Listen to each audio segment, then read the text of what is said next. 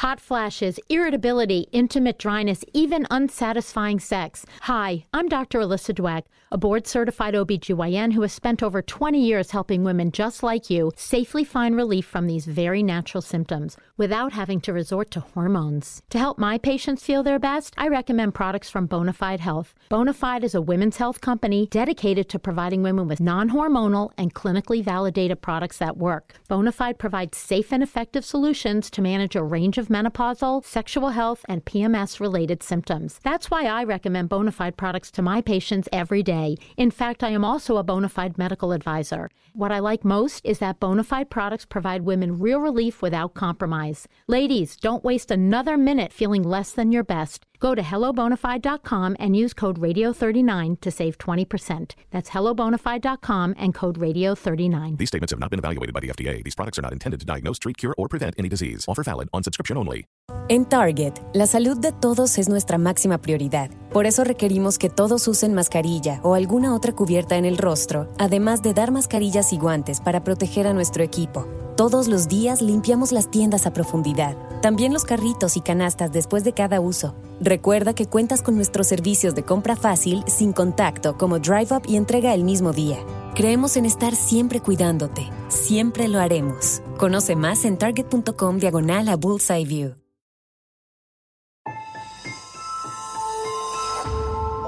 Durante años, se pensó que el Yeti vivía en los Himalayas. ¡Bienvenidos al Himalaya!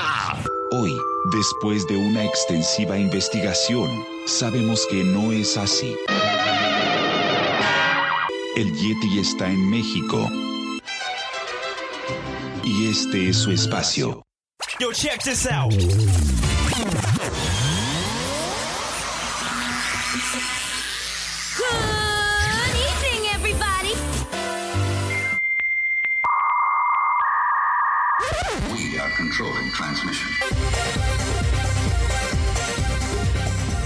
Estás escuchando la nueva temporada de La era del Yeti.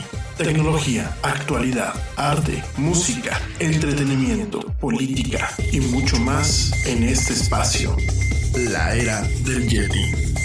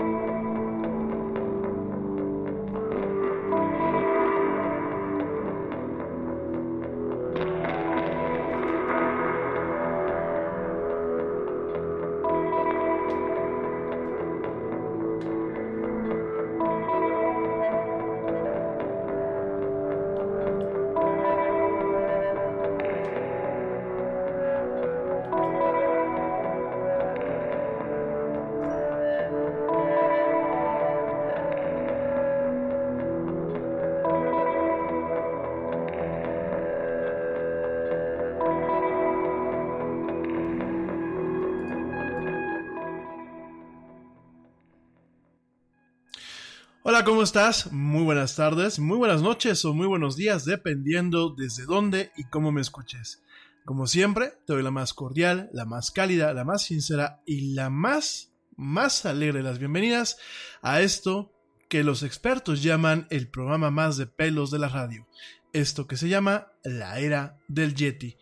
Yo soy Rami Loaiza y como siempre me da un tremendo gusto estar contigo en este programa hoy, martes, martes 3, perdón, martes 2 de julio del 2019, en este programa en vivo, para ti que me escuchas a través de la plataforma Spreaker, y en este programa en diferido, para ti que me escuchas a través de las plataformas de streaming de audio que llevan este programa, como lo son Spotify, iHeartRadio, Tuning, Stitcher, eh, Castbox y por supuesto las tiendas de podcast de iTunes y de Google Play. Gracias, gracias por acompañarme en esta emisión, en donde hoy principalmente, además de siempre hablar de mucha tecnología y mucha actualidad, vamos a estar platicando el día de hoy de los 40 años del Walkman, este invento que quizás eh, ya hay algunas, algunas personas del auditorio que no les tocó conocer lo que es este aparatito o sencillamente lo han visto, pues directamente en fotografías o por ahí eh, papá o mamá que todavía tienen una, una, una unidad viejita de estas. Sin embargo, déjame te cuento que el Walkman fue uno de los inventos más importantes del eh, siglo pasado y que realmente redefinió a una generación no solamente desde el punto de vista tecnológico, sino inclusive desde el punto de vista social. Vamos a estar platicando de este tema en esta emisión. También déjame, bueno, te platico acerca de eh, pues algunas cuestiones muy puntuales en torno a los estrenos de Netflix de eh, julio, principalmente para México y, América Latina. Sé que mis amigos que me escuchan en España en ocasiones me han comentado que no toco eh, pues la lista, la lista de estrenos. Voy a empezar a cuidar un poquito ese detalle.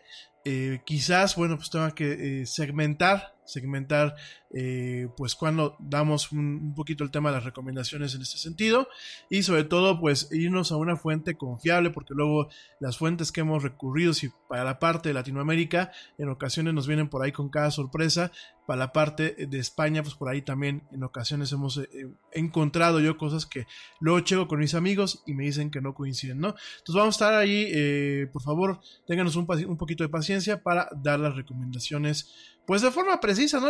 Digo yo realmente, para dar una lista de lo que muchas veces ponen en los sitios web, pues no tiene mucho caso, ¿no? Nosotros pues sí decimos cuáles son las cosas que se vienen, pero también intentamos dar un poquito las recomendaciones. Eh, bueno, vamos a estar platicando también pues acerca de eh, la cuestión en torno a Libra. Libra, fíjate que pues esta criptomoneda de Facebook, pues eh, lo que son los demócratas del Congreso de la Unión en los Estados Unidos, pues bueno, les están pidiendo a Facebook que por favor detenga el desarrollo de su eh, criptomoneda y asimismo de su eh, cartera digital, Calibra, hasta que el Congreso y los reguladores tengan tiempo de investigar los riesgos posibles que posee al sistema financiero global. Fíjate nada más, ya no estamos hablando solamente del sistema financiero norteamericano, estamos hablando del sistema financiero global. Vamos a platicar también un poquito acerca de ese tema en unos minutos más. Vamos a estar platicando, bueno, pues de entretenimiento, por ahí algunos juegos este, para la Nintendo Switch. Por ahí tenemos Super Mario Maker 2. Vamos a estar platicando de Super Mario Maker 2. Eh, vamos a estar platicando, bueno, pues de algunas cuestiones en torno a lo que es el paquete Xbox Games with Gold. Por ahí vamos a también a tocar el tema. Y bueno, notitas varias, notitas varias el día de hoy. La lista de anime que no se dijo el día de ayer. Bueno, pues también vamos a estar platicando de estos temas y más en esta emisión. Eh, como siempre, bueno, pues gracias a la gente que me escucha. En un ratito más voy a mandar saludos personalizados. Pero de verdad, muchísimas gracias a la gente que nos sigue dando el gran honor de escucharnos en esta emisión. La verdad me llevo sorpresas muy agradables eh, en el día a día que hacemos pues este programa de lunes a jueves. Por aquí me dicen que por favor siempre eh, diga cómo está el top 10, el top 10 de eh, pues los países que más nos escuchan. La verdad es que se volvió un poquito hasta como un tema de competencias. Eh, déjame te platico, déjame te platico cómo, cómo andamos de acuerdo a nuestras estadísticas. Fíjense nada más en lo que va eh, pues prácticamente de un intervalo muy corto, eh, lo que es bueno los primeros 30 días de... pues realmente lo que es junio, llevamos cerca de 2.592 descargas de este programa. Esto es bueno, es parte de la información que nos reportan en torno a servicios de streaming. Eh, Spotify tiene un poquito las cifras más, más elevadas. Y los principales países que me escuchan son México, España, Estados Unidos. Eh, fíjense nada más, México con el 53%, España con el 17%, Estados Unidos con el 12%. Y de ahí nos vamos con Canadá, Guatemala, Costa Rica, Puerto Rico, Argentina, Francia y Colombia. Gracias, de verdad. Por ahí también, bueno, los países que no entran en el top 10, pues son eh, países europeos principalmente. Me llevo algunas sorpresas muy agradables. Por ahí nos escuchan desde Rusia, desde Reino Unido, desde Alemania, desde Islandia, desde Suecia, desde Suiza, desde eh, Italia. Eh, y desde Holanda. Gracias a la gente que me escucha en estos países. Las principales ciudades, bueno, son eh, la ciudad de Querétaro aquí en México, Monterrey, Tequisquiapan, Zamora, la Ciudad de México, Barcelona, Madrid, Guatemala, San José, California, Granby, Canadá y Ashburn, Virginia. Eh, estoy en Estados Unidos. Gracias de verdad a toda la gente que me escucha, a la gente que comparte, a la gente que interactúa, interactúa pues a través de las diferentes plataformas de redes sociales en donde estamos y a la gente que se conecta y platica con nosotros aquí en el chat. Em, también, bueno, rápidamente, pues déjame te, te platico, déjame te platico, eh, pues algunas cuestiones algunas cosillas que eh, pues el otro tenía ganas de platicarte, fíjate con el tema, el tema eh, del clima que está totalmente afectado. Lo platicábamos el día de ayer, sobre todo porque, bueno, te, contaba que el fin de semana aquí en México, en lo que es la ciudad de Guadalajara, en el estado de Jalisco, y la ciudad de San Miguel de Allende, en, lo que es el estado de Guanajuato, bueno, pues habían sufrido, eh, pues, prácticamente lo que en inglés le conocen como hailstorms, directamente lo que son eh, tormentas de granizo o tormentas de aguanieve. Estuvimos, eh, pues bueno, investigando un poquito más acerca de, ese tema con un poquito más de precisión. Eh, no han, pues de alguna forma no han, no se han encontrado, no se han encontrado eh, pues evidencias plenas que de alguna forma vinculen lo que está pasando con el clima, eh, sobre todo, bueno, pues lo que pasó el fin de semana con lo que es el calentamiento global.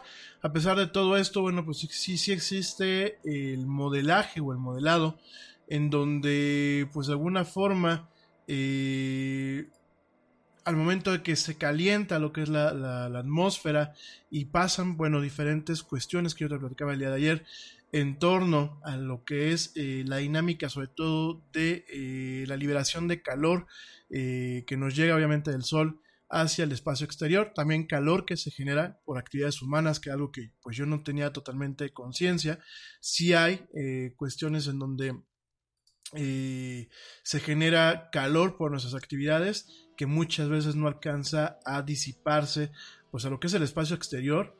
Eh, todo esto pues también nos lleva con un tema de eh, un cambio en la dinámica y en las temperaturas de las diferentes corrientes marítimas. Eh, es de verdad cuando uno empieza a meterse en estos temas de los cuales ya hablaremos en un programa totalmente dedicado a esto, te das cuenta lo frágil que son los ecosistemas terrestres, lo frágil que es el clima terrestre en muchísimas cuestiones y sobre todo también, pues, eh, de alguna forma, eh, lo frágil eh, que hemos vuelto la dinámica, fíjense nada más, la dinámica climática a nivel mundial. Es decir, ya cualquier cosita que hagamos que signifique el calentamiento a la atmósfera, por, por inocuo que se pueda ver, ya tiene una afectación que se acumula con pues, todos los efectos que hemos ido ocasionando a este cambio climático y que pues cada día, como yo te lo platicaba y, algunos de ustedes me decían, oye, suenas muy pesimista, desafortunadamente pues no le veo mucho, mucho un tema optimista a esta cuestión, pues con todo esto que te acabo de decir, pues efectivamente estamos en un pasito, en un pasito pues más eh, más cercano a hacer un cambio climático totalmente irremediable, totalmente eh, profundo, totalmente sin vuelta atrás. Y esto obviamente eh, llevando, llevándonos a un punto de no retorno en cuestiones de una tierra que más allá de que caigamos a lo mejor en un tema simplista, en donde digamos que solamente es un calentamiento y que a lo mejor, bueno, pues nos, nos tocan eh, cambios tan, digámoslo así, tan evidentes como puede ser el derretimiento de los glaciares, pues por supuesto va a llevar cambios, como yo te lo decía, que afecten brutalmente brutalmente lo que son las actividades humanas e inclusive en algún momento pueden significar el que se ponga en tela de juicio nuestra supervivencia y eh, la capacidad de mantener la especie, no en 10 o en 20 años, sino a lo mejor en 50 o 100 años. ¿Esto por qué? Porque se pueden acabar los alimentos, se pueden acabar eh, pues ciertos espacios en donde la gente pueda habitar de forma adecuada, puede haber una disminución de alimentos que provengan del mar, puede haber pues una disminución obviamente en ciertas cepas de cultivos que esa es otra cuestión que tenemos aquí en México y en algunos países. Eh, se ha satanizado el tema de lo que son los transgénicos, cuando realmente el tema de lo transgénico, pues no viene ni siquiera de ahorita con la ciencia moderna, sino realmente viene, si nos vamos a un tema netamente histórico, viene desde que el ser humano se volvió sedentario, es decir, que dejó de ser nómada, que descubrió la, la agricultura. Inclusive, bueno, empezamos a, leer realmente sobre el origen de diferentes plantas y de diferentes frutas y verduras, nos damos cuenta que las versiones originales de estas eh, plantas distan mucho de las versiones que tenemos pues prácticamente siglos comiendo. ¿Por qué? Porque se han hecho modificaciones no en un laboratorio, se han hecho modificaciones principalmente eh, a partir de la prueba y error y mezclando diferentes cultivos para lograr frutas que puedan ser grandes, que puedan ser dulces, que puedan ser resistentes a diferentes tipos de eh, plagas o diferentes tipos de climas. Cuando hablamos de transgénico, y lo he platicado en otros programas, y perdónenme que sea un poco reiterativo, sobre todo porque me ha tocado ver algunas notas el día de hoy que la verdad me sangran los ojos y me, me acuerdo mucho de este meme de Homero Simpson en donde está agarrando una botella de cloro y se los está echando en los ojos. Unas mentiras que tú dices, híjole, ¿de dónde sale tanta imaginación para inventar ese, tipo de cuestiones, no? Pero ¿sabes qué es lo más peligroso? La gente que no tiene la mínima delicadeza de realmente investigar su viabilidad o de investigar realmente si es cierto lo que está compartiendo.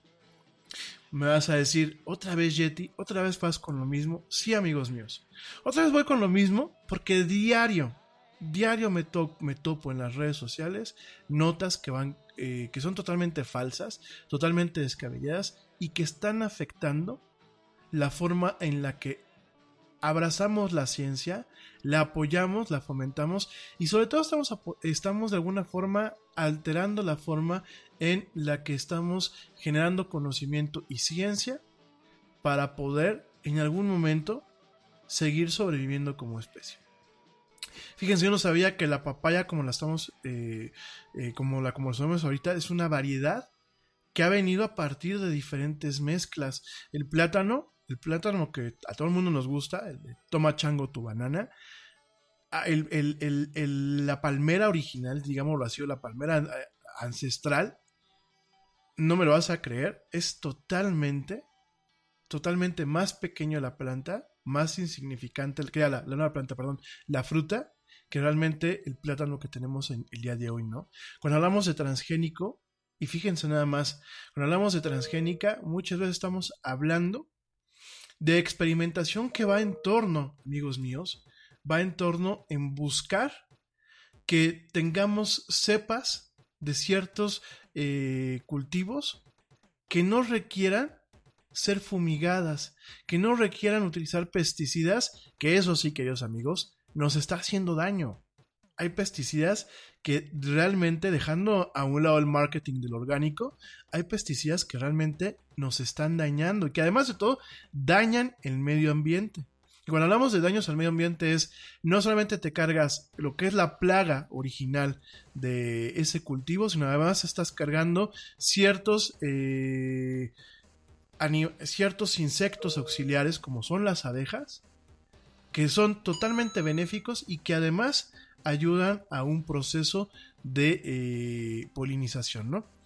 Además de todo eso, hay ciertos, eh, eh, ¿cómo se llama? Insecticidas, ciertos pesticidas, que además de todo esto que te acabo de decir, fíjate muy bien, por los tipos de componentes que se tienen, una vez que pasan los aviones o que pasan ciertos vehículos facultados para poder dispersar lo que es este insecticida y pulverizarlo, ¿Qué es lo que pasa mucho? Es esto, una parte de este pesticida, sobre todo aquel que se rocía con avión, sube a la atmósfera y se queda ahí eh, momentáneamente. Momentáneamente puede ser un día, pueden ser dos días, inclusive hay ciertos pesticidas que ya en muchas partes de la Unión Europea han sido prohibidos, que alcanzan a quedarse semanas en lo que es la atmósfera. Y más allá del daño que puede haber en torno a las vías respiratorias, y hay gente que no me dejará mentir, hay gente que trabaja, por ejemplo, en invernaderos o, por ejemplo, inclusive en la Universidad Politécnica, en donde a lo mejor hay una parte de eh, eh, biotecnología o, la parte de, temas de agricultura a nivel técnico, que cuando entra directamente a, muchos invernaderos por el uso de este tipo de pesticidas, les agarran unas gripes que de la gripe a la neumonía están a un paso. Fíjense lo potente que muchas son este tipo de pesticidas, ¿no? Entonces, con todo esto que te estoy diciendo, dentro de lo que es la ciencia, en donde hablamos de cuestiones transgénicas, que cuando hablamos de transgenia es mezclar componentes genéticos de una planta con otra, de un tipo o de una especie o de una subespecie con otra, es muchas veces, de verdad se los digo, no es para... Te preocupas por la salud de tu familia y hoy un sistema inmunológico fuerte y una mejor nutrición son más importantes que nunca. Es por eso que los huevos Egglands Best te brindan más a ti y a tu familia. En comparación con los huevos ordinarios, Egglands Best te ofrece 6 veces más vitamina D y 10 veces más vitamina E, además de muchos otros nutrientes importantes, junto con ese delicioso sabor fresco de granja que a ti y tu familia les encanta. No son tiempos ordinarios, entonces, ¿por qué darle a tu familia huevos ordinarios? Solo Egglands Best. Mejor sabor, mejor nutrición, mejor huevos. Te preocupas por la salud de tu familia y hoy un sistema inmunológico fuerte y una mejor nutrición son más importantes que nunca. Es por eso que los huevos Egglands Best te brindan más a ti y a tu familia. En comparación con los huevos ordinarios, Egglands Best te ofrece 6 veces más vitamina D y 10 veces más vitamina E, además de muchos otros nutrientes importantes, junto con ese delicioso sabor fresco de granja que a ti y tu familia les encanta. No son tiempos ordinarios, entonces, ¿por qué darle a tu familia huevos ordinarios? Solo Egglands Best. Mejor sabor, mejor nutrición, mejores huevos. Que a ti te cáncer, no es para que te salga más pelo como el Yeti, no es porque los Illuminatis te están dando en tu jitomate eh, una, una, verdura que realmente haga que te pongas como Hulk, o que te tenga bajo un control mental, o que tenga hormonas para volverte gay, porque parte de lo que me tocó ver hoy con el tema transgénico en una nota que de verdad ya mi familiar está más allá del bien y del mal, lo que voy a hacer es directamente dejarla de seguir en Facebook, es que muchas de las verduras contemporáneas y de muchos alimentos que consumíamos, a partir de la transgenia, que aparte son varias cosas totalmente distintas, tenían hormonas animales para cumplir con la agenda gay y que todo, nos volvía, todo el mundo nos volvíamos gays cuando comiéramos este, ese tipo de verduras. Y tú dices, no, pues imagínate nada más, una lechuga me hizo pensar que tenía que salir del closet, ¿no? Pero lo peor es que la gente lo comparte, porque nosotros aquí, querido público, tú y yo nos estamos riendo. Tú en tu casa, en tu oficina, en tu coche, donde estás escuchando, nos estamos cagando de la risa, ¿no? Pero realmente es un tema en donde la gente lo comparte y no lo comparte como un tema netamente sarcástico. Lo comparte porque cree que lo que vio en una página, que en muchas no son fuentes reconocidas, pues es, es real, ¿no? Y pintan el tema de los transgénicos como algo satánico cuando no lo es. Bueno, no me voy más lejos. El gobierno que tenemos actualmente en México, y ya sé que me estás levantando la ceja y vas a decir, ahí vas de nuevo, sí, ahí voy. Tenemos gente que dice que los productos transgénicos son malos. Gente que, de algún, que está encargada de llevar o de, dirigir instituciones científicas. O sea, nada más imagínense esto, ¿no? Mientras que con la, la transgenia podemos, por ejemplo, tener cepas de café que en algún momento de planta de café, que en algún momento, en algún momento no requieran ciertos pesticidas para acabar con el pulgón o con el gusano, con cuestiones que dañan la planta. Aquí tenemos a gente que dice que son cosas del demonio. que la ciencia es mala. Y la verdad, eso está muy cañón, y te estoy hablando de todo este contexto, porque cuando tú platicas de calentamiento global, hay gente que dice, sí, yo estoy en contra, pero no lo alcanza a entender, ni lo alcanza a vislumbrar. E inclusive la gente que entendemos este fenómeno, no lo alcanzamos a vislumbrar hasta que tenemos los datos duros, las cifras duras. Fíjense nada más, ahorita en Europa, mientras que aquí en pleno verano, gente, estamos teniendo este tipo de tormentas que son muy propias de latitudes un poco más eh, del norte. Y en, obviamente en épocas otoñales e invernales, en Europa se tiene una ola de calor sin precedentes. Una ola de calor tremendamente eh, fuera de lo normal. Y esto fuera de lo normal, no te lo digo yo por lo que alcance a ver en los medios o porque te quiera poner en un tema de pánico. No, no se trata de esto. Estas son las cuestiones que nos dan las cifras duras, los datos duros. Aquí no hay, yo tengo otros datos. Aquí son los datos que los instrumentos científicos y la ciencia nos dan. Y fíjense nada más, este junio, este junio que acaba de terminar hace un par de días, ha sido el junio más cálido registrado en la historia humana, de acuerdo a datos analizados por la Agencia Espacial Europea. Fíjense nada más, el planeta durante este mes fue un grado, un grado centígrado más caliente, fíjense, que el promedio preindustrial. Y en el caso de Europa solamente se, tuvo, se tuvieron 3 grados centígrados. O fue 3 grados centígrados más cálido. Para la gente que está escuchando en Estados Unidos, un grado centígrado es 1.8 grados Fahrenheit. Y en el caso de 3 grados centígrados es 5.1 4 grados Fahrenheit. Tú me puedes decir a lo mejor, oye, un grado no es nada. ¿Un grado? Un grado es bastante, gente. Un grado en, la temperatura humana, en la biología humana, es la diferencia entre si tienes fiebre o estás normal. Tres grados, ya ni hablemos. Fíjense, nada más, mi gente. Un grado que cambia la temperatura en el océano ya tienes una afectación en, la base de la pirámide, que son el, el, plancton, en sus dos variantes, que es el zooplancton y el fitoplancton. Fíjense nada más, ya a 3 grados. Este análisis no se lo está inventando el Yeti, viene de cortesía de lo que es el programa de la Unión Europea, Copérnico, eh, y una, bueno, pues eh, y un número de agencias que mantienen un registro de lo que es esta fiebre, esta fiebre que está experimentando la Tierra, ¿no? Otros grupos computan eh, lo que es el promedio global de la temperatura utilizando ciertos algoritmos diferentes y métodos diferentes. Sin embargo, bueno, pues lo que son em, eh, la información que muchas da la NASA y lo que da la NOAA, que es la National Oceanic and Atmospheric Administration, revelan que prácticamente todo el mundo o sea, tanto la ESA, que es la, Agencia Espacial Europea, como pues la NASA de los Estados Unidos y la NOAA, que también pertenece a los Estados Unidos, fíjense nada más, revelan todo este tema que junio acaba de marcar pues un récord en, en temperaturas sin precedentes. Fíjense nada más, eh, este pico es notable por un número sin número de razones, pero principalmente es porque eh, junio del 2019 tomó el título del junio más caluroso del 2016. Fíjense nada más. En 2016 tuvo eh, el fenómeno El Niño, lo cual, bueno, hizo que aumentara el promedio global de temperatura. Este año también se tuvo el fenómeno del Niño, sin embargo fue muy débil y prácticamente decayó o se disolvió rápidamente, ¿no? Además de todo esto, pues el nuevo récord revela que eh, mientras que el planeta eh, tiene pues algunos grados eh, más arriba y no suena dramáticamente diferente, sí sí lo es. La onda de calor que estamos viviendo en Europa y que rompió récords a través de ese continente hacia el fin del mes es un ejemplo muy claro de que tantito calentamiento global puede tener gran impacto.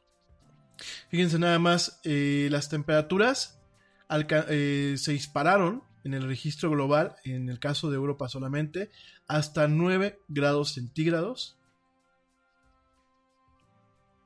Que lo normal en la última semana del mes. Fíjense, prácticamente en una semana, 9 grados centígrados, lo que son 16.2 grados Fahrenheit, ¿no? Eh, comparados a otras olas de calor o ondas de calor con una magnitud similar de hace un siglo, la ola de calor de la semana pasada fue 4 grados Celsius o 7.2 grados Fahrenheit, mucho más caliente de acuerdo al análisis. Además de todo esto, fíjense, el calor eh, hizo que algunas partes del Ártico empezaran a aumentar más, más, eh, más rápidamente, a que el hielo se empezara a derretir mucho más rápidamente. Y un análisis preliminar de datos eh, que son mantenidos por la National Snow and Ice Data Center, allá en Estados Unidos, muestra que eh, lo que es el, hielo, el, hielo del mar, el hielo oceánico, ha presentado lo que es su eh, registro más bajo, su segundo registro más bajo para junio en lo que es el registro. De hecho, para donde volteemos a ver, esta cuestión se está totalmente intensificando. Asimismo, fíjense, tenemos la cuestión de que Alaska, Alaska está experimentando también parte de la ola de calor. Hay incendios en varias partes de Alaska.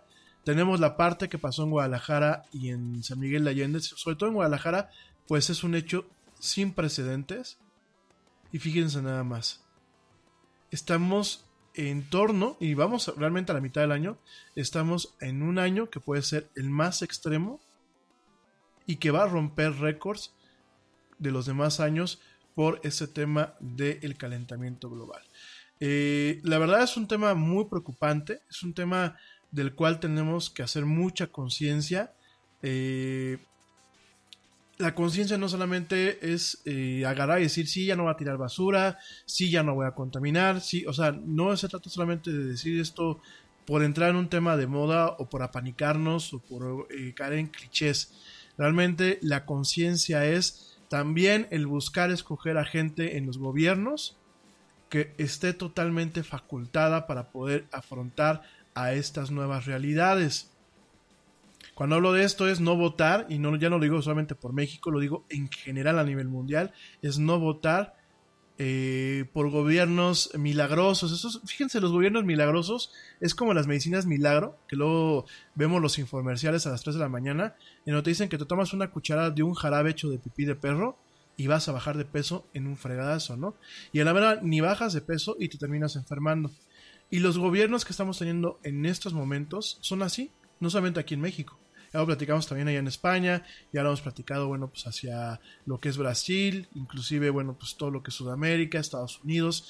Realmente el mundo nos estamos casando con gobiernos que llegan supuestamente con una cura a todos nuestros problemas y no solamente no nos curan, sino empeoran muchísimo más la situación. Entonces, esa también es una parte. Y la otra parte es, hay que promover la ciencia, amigos. Hay que promover el conocimiento pero hay que hacerlo bien. Por favor, mordámonos un dedo para evitar compartir notas que no vienen al caso, que son falsas. Evitemos continuar perpetrando crímenes en torno a lo que es la ignorancia colectiva, la idiotez masificada y lo que es realmente una eh, decadencia de las sociedades, del intelecto de las sociedades, mi gente. Perdón si lo pinto con estas proporciones, pero alguien que tiene el hígado para agarrar y compartir una nota en donde te ponen que lo transgénico te vuelve gay, de verdad no, no tiene... Si, si ustedes creen en un Dios, discúlpenme lo que voy a decir, no tiene perdón de Dios, porque esa persona le está haciendo daño a su familia y a su sociedad, porque a lo mejor es una persona que le tienen confianza. Y en el momento en que comparte una nota sin fundamento, sin pies y cabeza, está perpetuando su ignorancia, está perpetuando su eh, desdén por todos los demás, porque la agarró y compartió una nota a lo pendejo, perdonándome la palabra, a lo tonto. por, no sé si es por un tema de, de querer sentirse fregón y decir es que la compartí yo primero, de verdad se está haciendo un daño que en algún momento puede volverse irremediable. Porque que los chiquitos, eh, los más chavitos y cierta gente con cierta vulnerabilidad en cuanto a su nivel eh, principalmente sociocultural y educativo, imagínense nada más que una familia vaya desde, desde pequeña pensando que lo transgénico es malo cuando puede ser la diferencia el día de mañana entre que tengan para comer y no tengan para comer. Y aléjense del dinero, amigos míos. Si no hay maíz para hacer, por ejemplo, aquí en México las tortillas, porque el maíz ya no se pueda cultivar o porque la plaga que lo esté atacando se ha vuelto resistente a los, a los pesticidas, ¿qué vamos a hacer, gente? O porque el pesticida se prohíba. Digo que ya sabemos que en países como México, bueno, pues todo lo que se prohíbe en otros países eh, y que se prohíbe desde hace años, aquí en México nos tardamos en que nos caiga el 20, ¿no? Y sé que el, problema es muy similar en algunos países de, de Sudamérica, ¿no? Pero de verdad, tenemos que empezar a dejar de utilizar las redes sociales como un arma que no sabemos controlar y que últimamente es un arma de doble filo en donde el filo más nocivo para nosotros mismos es el que estamos utilizando. Yo, genuinamente, amigos, genuinamente lo digo en buen plan y con, un dejo ya de preocupación, vamos a cobrar conciencia. Si no tienen forma de confirmar lo que dice el artículo, porque, ah, para esto, por favor, para empezar, léanlo. Yo, yo veo gente que opina en los artículos y no los lee. Yo veo gente que comparte artículos y no los lee. Bueno, hay gente que no conoce ni las revistas que publican los artículos. Y claro, se confunden pues con un portal creado por Goyita, que Goyita pues es toda orgánica, toda buena vibra, eh, le gusta el yoga, pero vive muy despegada de la realidad y es antivacunas a un portal serio como lo puede ser la revista Science, la revista Popular Mechanics, la revista eh, Nature, la revista The, este, The, Lancet. Yo te platicaba la semana pasada, inclusive han habido con, eh, situaciones en donde eh, medios, como lo puede ser el New York Times o el Time, han manejado notas de una forma incorrecta o han manejado notas falsas, principalmente en torno a lo que es ciencia, salud y tecnología. Entonces, por favor, yo entiendo que muchas veces se tiene el tema del clickbait para estas editoriales. Ya hemos dicho que es el clickbait, es cuando yo pongo un encabezado exclusivamente para que la gente muerda el anzuelo, le dé clic y lo vea. El problema es que lo ven, pero no lo leen o no lo comprenden y no se ponen a investigar si la nota es verdadera. Y ese un buen plan. Alguien el otro día me dijo, es que yo, mi Rami, no tengo el tiempo de investigar si la nota es verdadera, como tú lo tienes. Entonces mi rey, o mi reina en este caso, no tienes el derecho a compartir una nota que no tienes la forma de evaluar si es, si es verdadera o es falsa. Es como, yo no tengo tiempo de ponerme el cinturón de seguridad cuando me suba al coche, entonces no tienes por, un, inclusive por un tema de seguridad propia para ti, no tienes el derecho de poder manejar ese vehículo. ¿Sí me entienden? Es que fíjense las, las respuestas, y lo digo con todo respeto, y a esta persona, si me estás escuchando, no lo tomes como una agresión, te lo estoy diciendo en buen plan, pero en buen plan, si no tienes el tiempo de que, o sea, te toma muchas veces entre 10 y 15 minutos investigar si la nota es veraz. Si tú me dices que yo no sé esos temas, vuelvo a lo mismo. Si no, si no sabes y no tienes tiempo, no compartas la nota. No compartas una nota si no la leíste, gente. Es que eso es lo más cañón. Ay, no lo leí, amigo. No me di cuenta que lo que estaba ahí escrito. Y ya lo compartiste. Y luego tienen estos, este, estos contactos que siempre los he criticado en este programa, que tienen algunos de ustedes 500 mil contactos, que yo les digo, ¿y hablas con todos? Y les pones a todos atención. Y comparten esta nota y de verdad, como decía una maestra de radio, que yo quise mucho y que en paz descanse Luis Armida, decía, muchas veces en el radio, cuando tú dices algo, algo válido, está ahí y se asimila. A veces sí, a veces no. Pero cuando dices una pendejada o cuando dices una, una idiotez, créeme que eso se queda y se le queda a la gente muy grabado. Y de verdad este es el caso con, con muchas veces con las redes sociales. Que si las arañas que ni siquiera son oriundas de las Américas y que solamente son asiáticas, pero ya alguien hizo pánico, que si el hacker, que si esto, que si aquello, ah, les ha dado por no agregues a fulano de tal porque no sé qué, y es un hacker y te va a hackear tu máquina y ya casi casi te ves como en misión imposible, ¿no? Y a lo mejor es un pobre fulano que tronó a la novia porque la novia era una intensa y la novia inventó algo para que para dañar su reputación, gente. Yo la verdad se los digo en buen plan. Tú eres libre de creer lo que tú quieras. Pero no eres libre, bueno, me refiero, no deberías de ser libre de compartir lo que tú quieras. Si tú vas a compartir algo, antes investigalo. Y si no, no lo hagas. Porque el día de mañana, y fíjense cómo, cómo a veces eh, es, es, poética la justicia, el día de mañana a lo mejor una desinformación que tú, tú, que tú compartiste puede ser motivo para que tú en algunos contextos puedas llegar a perder la vida. Imagínate que llegue un médico o que llegue alguien y que diga, no, pues es que yo leí en el internet, no, alguien, yo leí en, ah, te estaba un infarto, ah, yo leí que en el internet que con una coca este, se te quita, tómate una coca para que se te quite el infarto. Ya te moriste porque no llamaron a la, ambulancia, ¿no?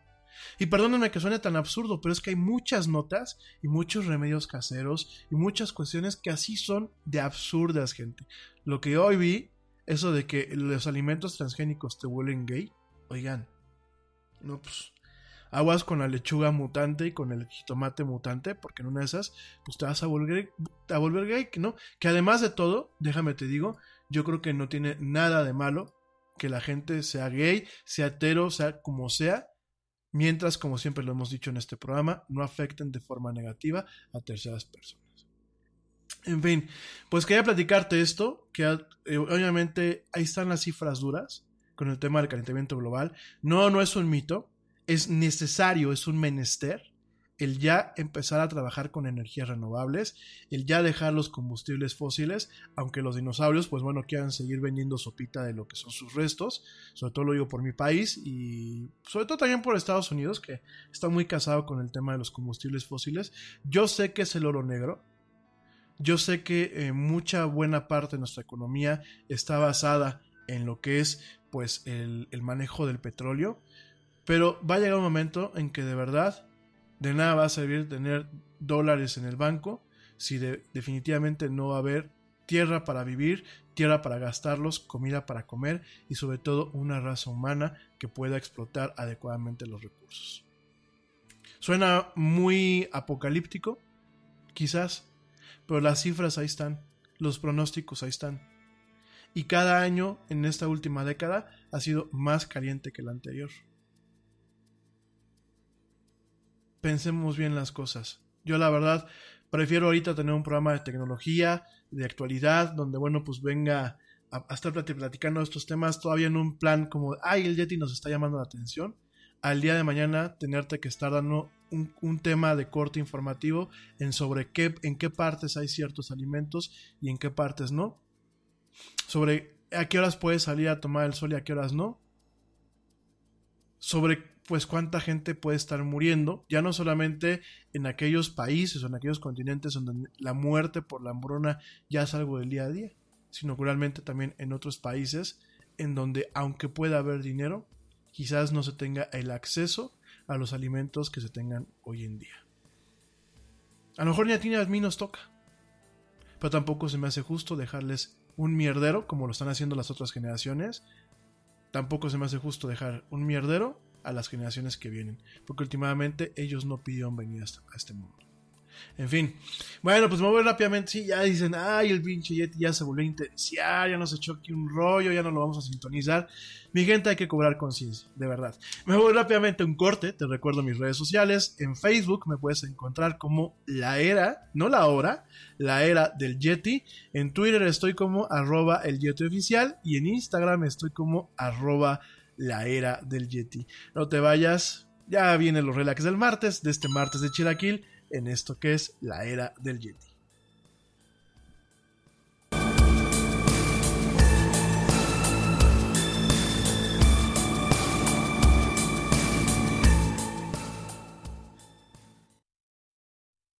Yo, check this out. Este corte también es moderno. No te vayas.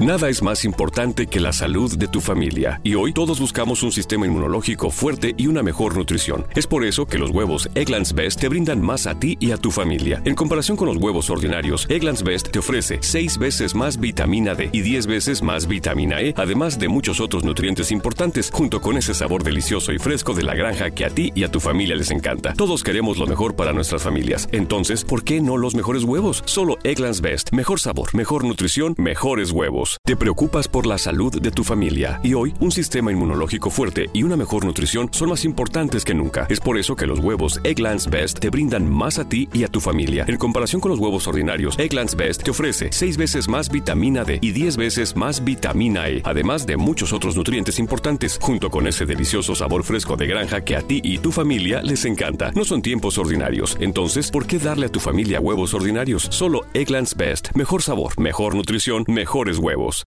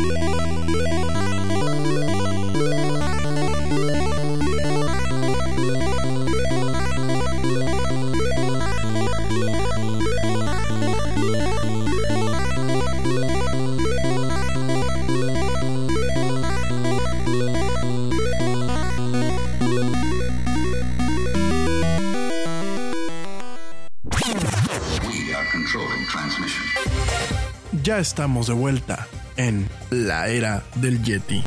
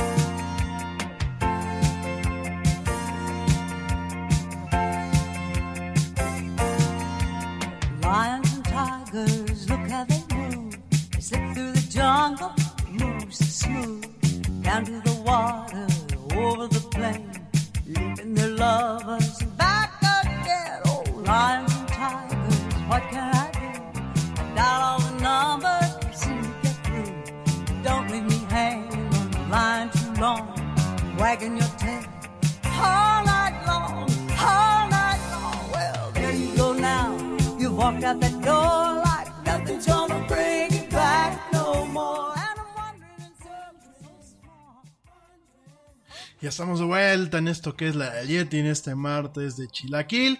Gracias a la gente que me continúa escuchando. Un ratito más los mando saludos.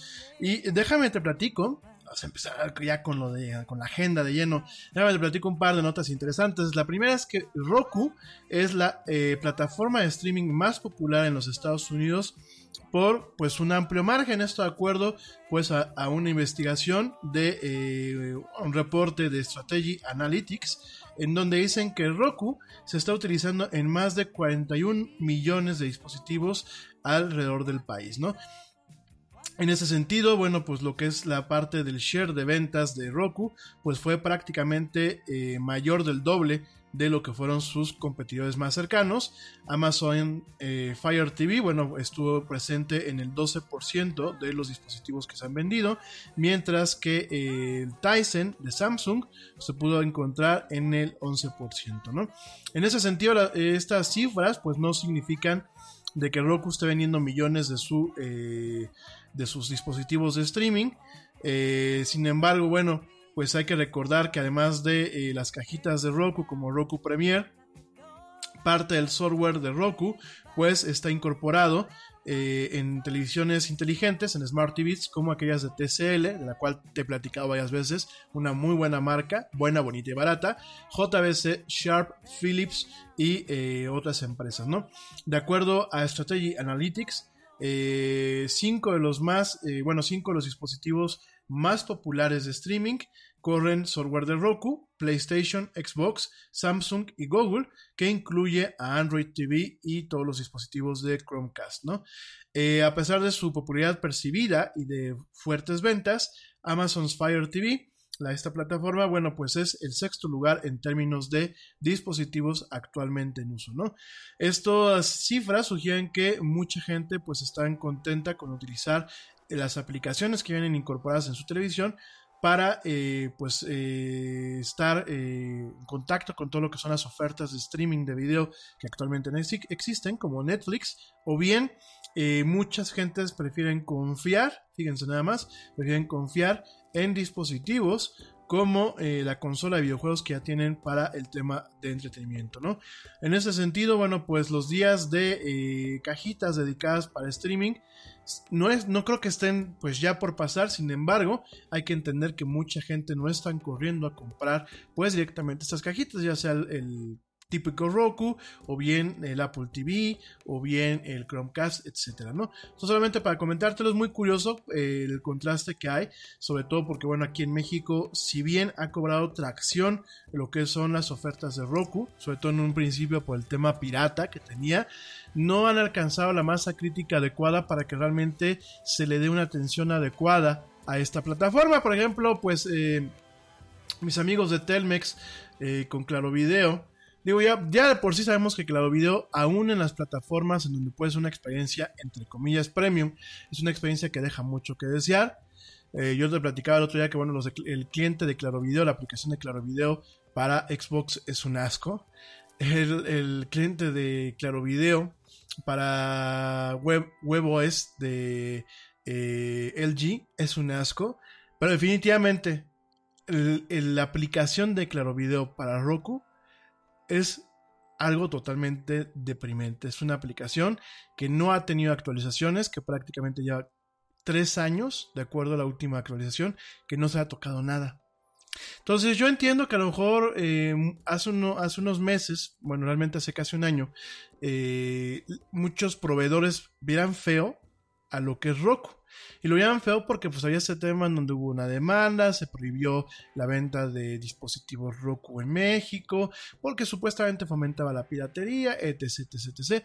Realmente digo, eso es lo que a mí me encanta de, países como el nuestro y mismo España, ¿no? Que dicen es que es- este tipo de tecnologías fomentan la piratería. No, gente, no es de que fomentan la piratería. Es que si la cultura es pirata, si la cultura de un país es, está acostumbrada a no querer pagar por nada y de verle la cara al vecino, al prójimo, al médico, al comunicólogo, al publicista, al arquitecto, pues obviamente es, es un tema cultural el que va a buscar la forma de no pagar por canales de streaming o por contenidos que pues no le corresponden, ¿no? Entonces, por ejemplo, en España pues tienen su canon. El canon que es un, un, impuestito, que hasta la fecha continúa, en donde pues hasta las computadoras tienen que pagar ese impuesto. ¿Por qué? Porque en teoría se maneja de que como dan la facilidad para poder piratear, bueno, pues hay que cobrarle al, al, al usuario, porque ya de antemano pues muy seguramente piratee, ¿no? No, no va por ahí el tiro. Aquí mismo fue un, un, un, un tema de cablevisión, eh, la empresa que bueno, pues en su momento era de Televisa, que pues yo no sé qué comezón le dio, y dijo, ay, yo siento que pues no tengo un buen número de suscriptores, porque a lo mejor pues Sky tiene, pega más fuerte en algunas plataformas, quedan en algunos mercados, porque a Axtel le va mejor, porque etc, etc, etc. Híjole, ¿a quién jorobo? Ah, vamos a jorobar a, Roku, ¿no? Da la idea que muchas veces son abogados que se inventan cosas para desquitar sus igualas, despachos de abogados que, buscan esto, o muchas también da igual que, que son ejecutivos que al momento de no poder eh, realmente tener un tema de rentabilidad o de ingresos en sus negocios, pues empiezan a buscar a quién echarle la culpa, ¿no? Entonces, eh, entiendo esa parte que hace unos meses, ah, prácticamente hace un año, pues Roku estaba apestado. Pero también eh, me da la idea de que no se alcanza a entender que pues es una plataforma muy sólida, que hay dispositivos muy económicos y que realmente, eh, por ejemplo, en Estados Unidos, pues muchos de los, de los principales eh, servicios y canales pues están disponibles en Roku, ¿no? HBO Go, Amazon Prime, etc, etc, etc, etc. Entonces, bueno, es interesante tener estas cifras y ver pues bueno, culturalmente también cómo se comportan muchos de los mercados, ¿no? En fin, solamente te quería comentar eso. Eh, por otro lado, déjame te platico una nota muy interesante, una nota que te platiqué el día de ayer. Fíjense que el aprendizaje de máquinas, lo que es el tema principalmente de la inteligencia artificial, se ha estado utilizando para traducir automáticamente aquellos lenguajes que ya se han perdido. Fíjense, algunos lenguajes que no han podido ser descifrados podrían ser los siguientes, en donde, bueno, la máquina, al momento de tener cierto conocimiento, pues logra descifrar o logra crear analogías contemporáneas a lenguajes del pasado, ¿no? Fíjense nada más, te platico como un, eh, como un eh, precedente. Esto es un artículo que eh, surge del semanario Emerging Technology from the Archive, que bueno, pues Archive es un sistema eh, a nivel global eh, que guarda este tipo de papers de forma gratuita para compartirlos en la comunidad científica y en aquellos que estamos interesados. Y este artículo, bueno, pues eh, aparece directamente en lo que es el MIT Technology Review. Este, este, pues de alguna forma, este journal o este, este semanario de tecnología del MIT, del Instituto Tecnológico Massachusetts, ¿no? Y en este artículo, que es bastante interesante, nos platican que en 1886 el arqueólogo británico Arthur Evans, eh, con, de alguna forma se tropezó con una piedra bastante, bastante vieja que tenía una serie de inscripciones en un lenguaje desconocido. Esta piedra pro provenía de la isla mediterránea de Creta y Evans inmediatamente viajó ahí para buscar más evidencia. Eh, él rápidamente encontró varias piedras y tabletas que tenían pues de alguna forma grafías e iconos muy similares y que se databan aproximadamente del 1400 eh, antes de Cristo, ¿no? Esto de alguna forma la convirtió en una de las inscripciones de eh, pues de, más ancestras descubiertas. Y Evans eh, de alguna forma pues, debatía que su forma lineal pues estaba claramente derivada de algunas imágenes y algunos dibujos que pertenecían a la infancia del arte. Eh, y de esa forma, bueno, pues estableció su importancia en la historia de la lingüística, ¿no? Fíjense, eh, él y otros, y otros tantos eh, investigadores determinaron que estas piedras y tabletas habían escrito en dos diferentes tipos de lenguaje.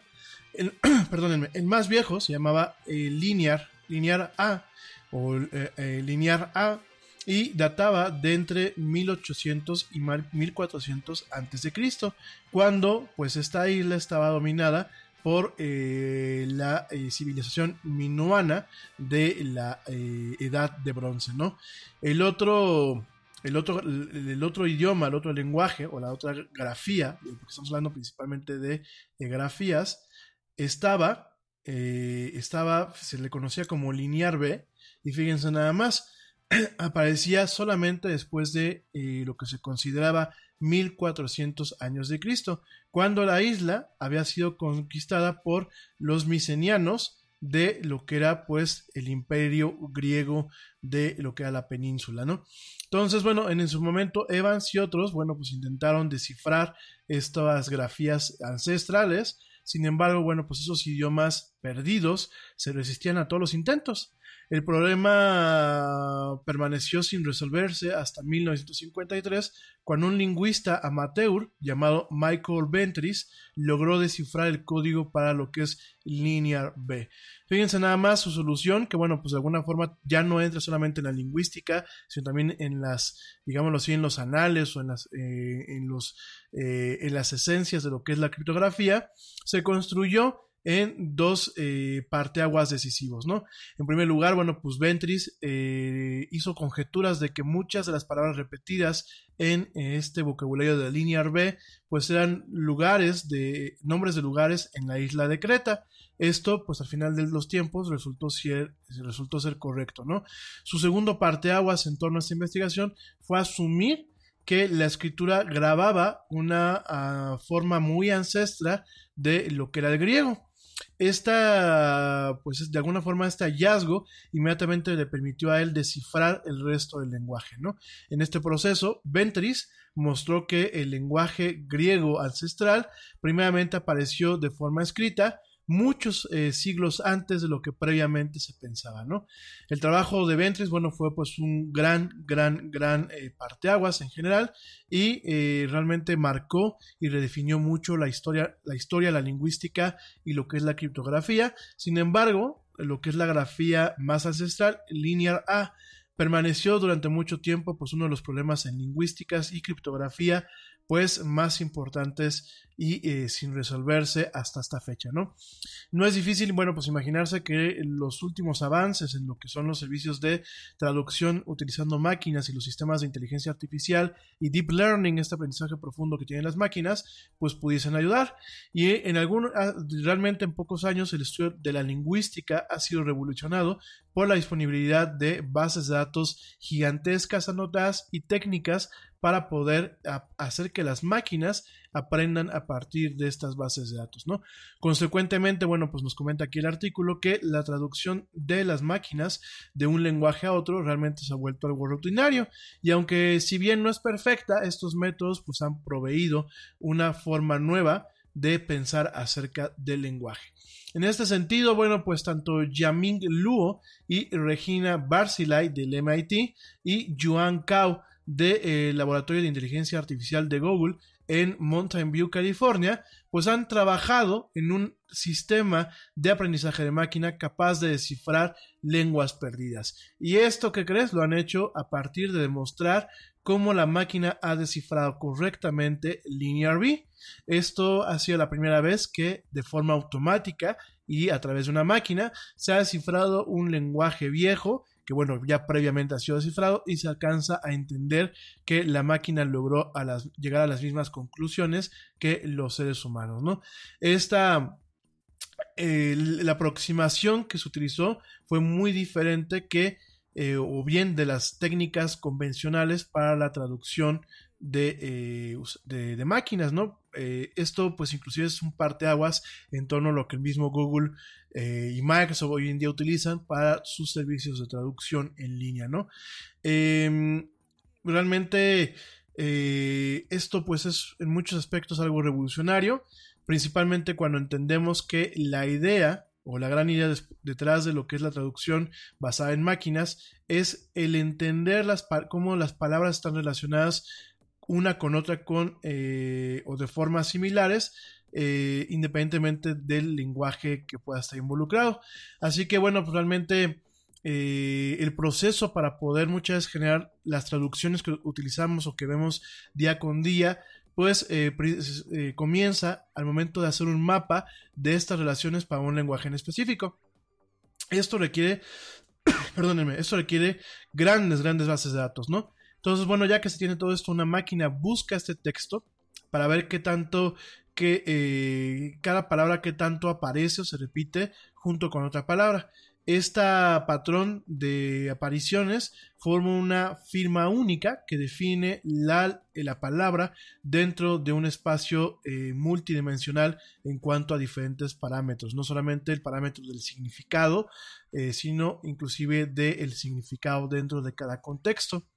En ese sentido, la palabra puede ser eh, vislumbrada como un vector dentro de este espacio, ¿no? Y este vector actúa como un una variable, que una, una constante muy poderosa en torno a cómo la palabra puede aparecer en cualquier tipo de traducción que la máquina pueda en algún momento producir, ¿no? Por ejemplo, estos vectores pues obedecen simples eh, reglas matemáticas. Cuando hablamos de algoritmos, pues muchas veces y de codificación, pues llegamos a, términos muy sencillos en donde se definen a través de eh, reglas matemáticas, ¿no? Por ejemplo, eh, nos pone aquí un ejemplo del artículo en donde rey menos hombre más mujer representa a una reina, ¿no? Y esta oración puede ser identificada como una serie de vectores que siguen el uno al otro para formar un tipo de trayectoria dentro de lo que es este espacio. Aquí vemos una analogía a lo que es la física convencional, ¿no? Aquí eh, el tema principal es hacer que eh, la traducción que, te genera una máquina es que eh, de alguna forma las palabras en diferentes idiomas ocupan los mismos puntos en sus espacios paramétricos respectivos.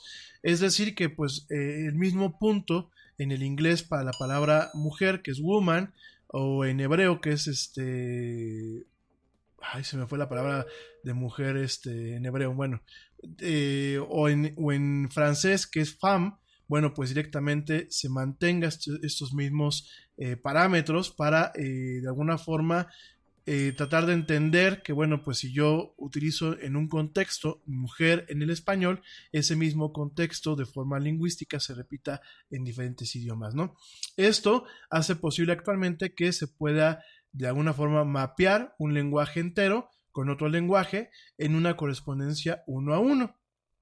En ese sentido, de acuerdo a este, este, este reporte, este, este artículo, nos comentan que el proceso de traducir oraciones pues ha vuelto el proceso de encontrar eh, trayectorias similares dentro de estos espacios, ¿no?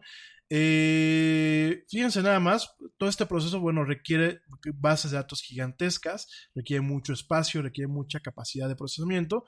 Cuando nosotros hacemos una traducción en nuestro teléfono o a través de la página web de Google, eh, que son los servicios más convencionales, lo que, lo que está haciendo el procesamiento no es nuestra máquina, lo que está haciendo son los servidores de Google, que bueno, pues en, el momento en que nosotros hacemos una traducción, están jalando eh, capacidad de procesamiento y no solamente datos de nubes y de sets de datos plenamente gigantes. Un set de datos, por ejemplo, pues eh, para el idioma español, eh, por lo que alcanzo a entender y por lo que me ha tocado ver, pues fíjense nada más, abarca petabytes. Muchas veces nuestros discos los medimos en terabytes pues directamente toda esta información abarca petabytes, que son miles de terabytes, directamente en lo que son los centros de datos de estas empresas.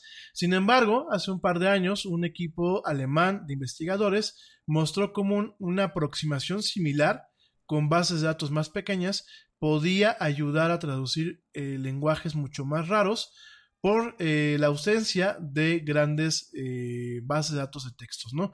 Aquí en el sentido el truco, de acuerdo a estos investigadores, es encontrar una forma diferente para restringir la aproximación de la máquina que eh, no dependan directamente de la base de datos. ¿no? Y en ese sentido, los investigadores que te acabo de comentar del MIT y del eh, Laboratorio de Inteligencia Artificial de Google han mostrado cómo lo que es la traducción de máquinas puede descifrar lenguajes que se habían perdido en su eh, totalidad en el pasado, ¿no?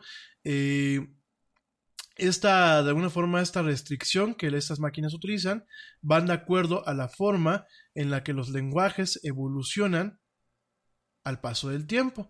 La idea es que la idea principal, y es una idea que viene principalmente de la lingüística, es que cada lenguaje puede cambiar solamente en ciertas formas. Por ejemplo, los símbolos en algunos lenguajes aparecen con distribuciones similares y palabras relacionadas tienen el mismo orden de características y así, ¿no? Por ejemplo, el hebreo y el árabe en muchos aspectos son muy similares, inclusive hay algunas palabras que suenan muy similares y que se escriben muy similares aún a nivel ideográfico o, aún a nivel eh, caligráfico, perdónenme, ¿no? Entonces, por ejemplo, yo me acuerdo cuando vivía en Israel que había el shalom y se escribía de una forma y el salam en, árabe, que es muy similar y que de alguna forma es también un saludo y representa la paz, y que se escribía en lo que es el arabesco, se escribía muy similar, ¿no? Los, los símbolos eran muy similares, ¿no? Entonces, con ese tipo de reglas que de alguna forma limitan a la máquina, se vuelve mucho más fácil descifrar un lenguaje, siempre y cuando se sepa el lenguaje que de alguna forma es antecesor al lenguaje que se está tratando de descifrar, ¿no? En ese sentido, eh, Luo y todas estas personas eh, pusieron esta técnica a prueba con dos lenguajes perdidos, Linear B, que estamos platicando, y el lugarítico. Eh, los lingüistas saben que el Linear B codifica una versión muy temprana de lo que es el griego ancestro y que el lugarítico, que fue descubierto en 1929, es un tipo muy temprano de hebreo de hebreo como lo conocemos hoy en día, ¿no? Dada que esta información y estas constantes y estas restricciones eh, impuestas por la evolución lingüística, la máquina, la computadora de Luo y su equipo es capaz de traducir ambos lenguajes con una precisión bastante, bastante notable, ¿no? En ese sentido, eh, comentó Luo que fueron eh, capaces de eh, correctamente traducir el 67.3% de lo que es linear B en sus equivalentes griegos. Eh, y eh, para lo, pues, de, alguna forma, lo mejor de su conocimiento, su experimento, de, alguna forma lo que dicen, es el primer intento en descifrar linear B de forma automática, ¿no?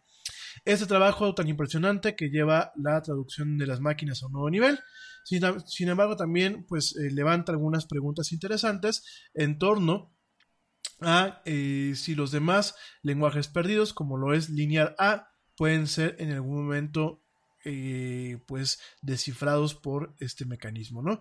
Eh, todo esto pues apunta de alguna forma, yo sé que muchas veces cuando yo les platico estos temas, algunos de ustedes dicen, ¿y para qué nos interesa saber todo esto? Miren, en primer lugar, ciencia, ciencia.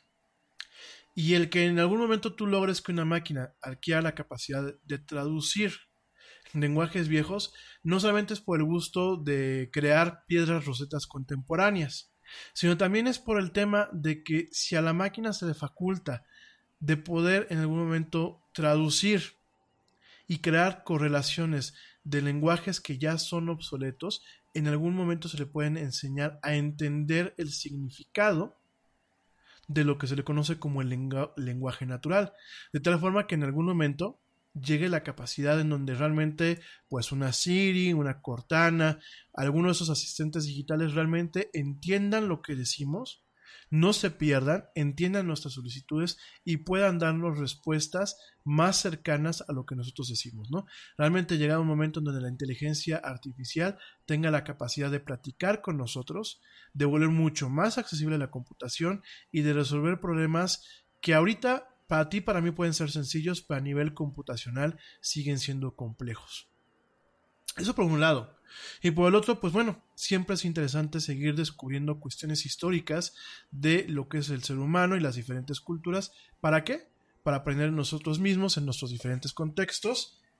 Eh, tener, bueno, de alguna forma un camino dibujado hacia el pasado y un entendimiento de nuestros legados y el camino que hemos recorrido, pero también, también poder entender cómo funcionaron las culturas en el pasado y aprender de los errores que nos eviten en algún momento volver a repetir, volver a repetirlos, ¿no?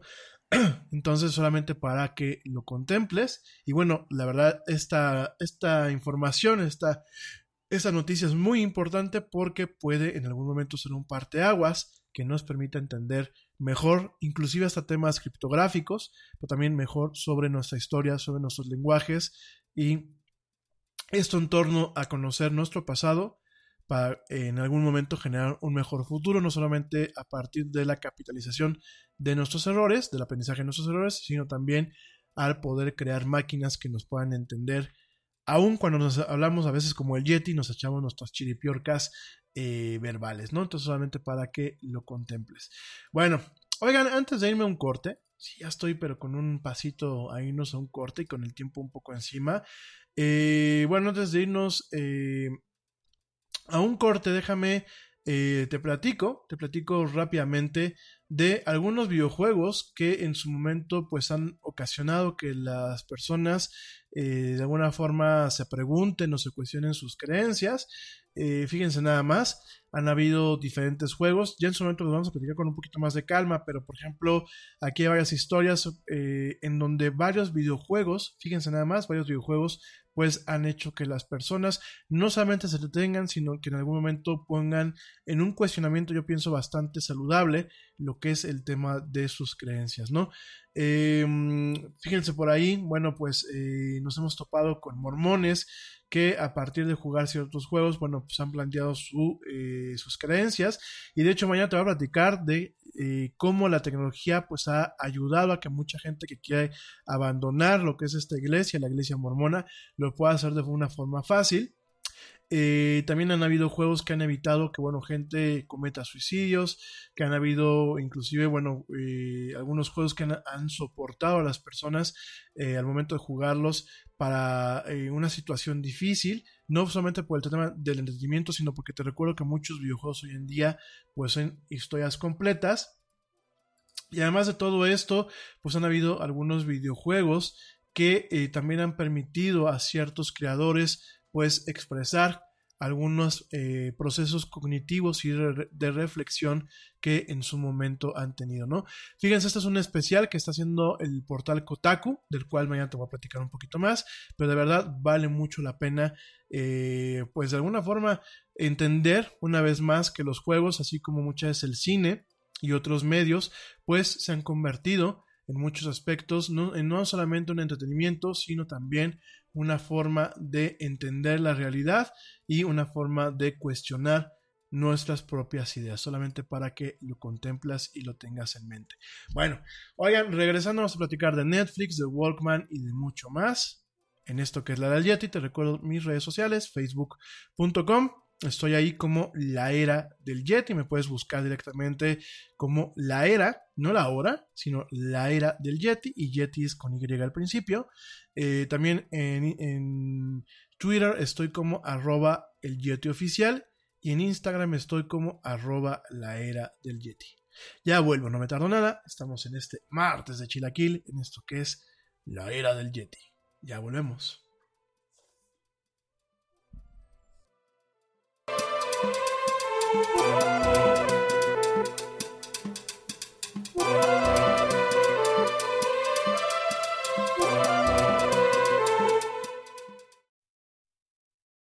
Yo, check this out. Este corte también es moderno.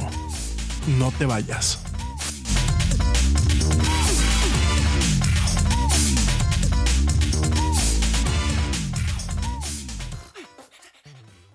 Te preocupas por la salud de tu familia y hoy un sistema inmunológico fuerte y una mejor nutrición son más importantes que nunca. Es por eso que los huevos Egglands Best te brindan más a ti y a tu familia. En comparación con los huevos ordinarios, Egglands Best te ofrece 6 veces más vitamina D y 10 veces más vitamina E, además de muchos otros nutrientes importantes, junto con ese delicioso sabor fresco de granja que a ti y tu familia les encanta. No son tiempos ordinarios, entonces, ¿por qué darle a tu familia huevos ordinarios? Solo Egglands Best. Mejor sabor, mejor nutrición, mejores huevos. Te preocupas por la salud de tu familia y hoy un sistema inmunológico fuerte y una mejor nutrición son más importantes que nunca. Es por eso que los huevos Egglands Best te brindan más a ti y a tu familia. En comparación con los huevos ordinarios, Egglands Best te ofrece 6 veces más vitamina D y 10 veces más vitamina E, además de muchos otros nutrientes importantes, junto con ese delicioso sabor fresco de granja que a ti y tu familia les encanta. No son tiempos ordinarios, entonces, ¿por qué darle a tu familia huevos ordinarios? Solo Egglands Best. Mejor sabor, mejor nutrición, mejores huevos. course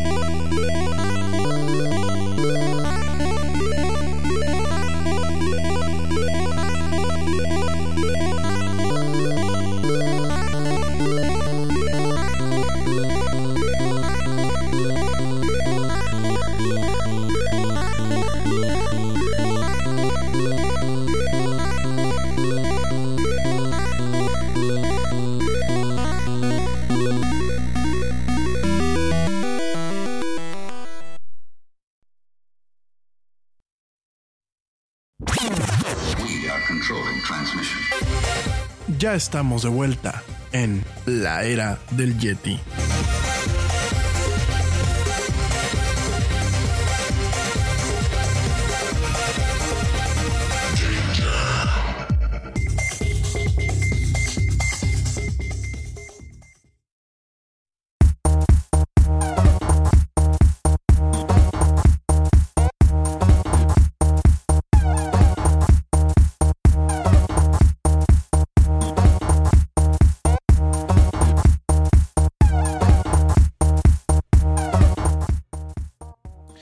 Estamos de vuelta en esto que es la del Yeti. Mil gracias a la gente que me estoy escuchando.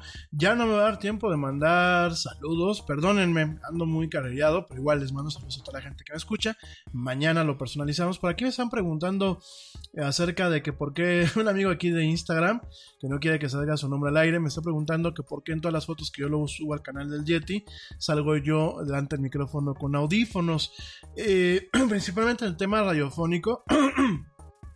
Te mando un saludo, este querido amigo que tú me estás escuchando. En el tema radiofónico eh, y en el tema, bueno, principalmente de temas de audio, eh, se utilizan los audífonos cuando uno está hablando para monitorearse. ¿Por qué? Porque la voz, como la percibe uno con sus oídos, es muy diferente a como realmente la, se escucha para las demás personas y como eh, realmente eh, eh, uno muchas veces eh, los equipos electrónicos los, respal- los registran, ¿no? Entonces es un tema de monitorear. Eh, aparte, bueno, pues aquí mismo monitoreamos eh, directamente lo que es toda la salida de audio, aunque a veces pues se nos van, se nos van las cuatro patas. Pero bueno, es la forma en la que se trabaja a cierto nivel profesional. Por supuesto, hay locutores que no requieren o no les gusta utilizar el monitoreo. Yo, eh, pues es un tema ya de protocolo, de, de mi formación. Yo sí prefiero, pues de alguna forma, escuchar mi voz para poderla modular adecuadamente y no, no solamente confiarme en lo, en lo que me dicen los instrumentos y los medidores, sino realmente también tener un control en tiempo real sobre mi voz. ¿Por qué he conectado el audífono al micrófono? Porque bueno, usualmente cuando tú estás haciendo una transmisión en vivo a través de forma electrónica, eh, si tú lo monitoreas directamente en la computadora tienes un delay.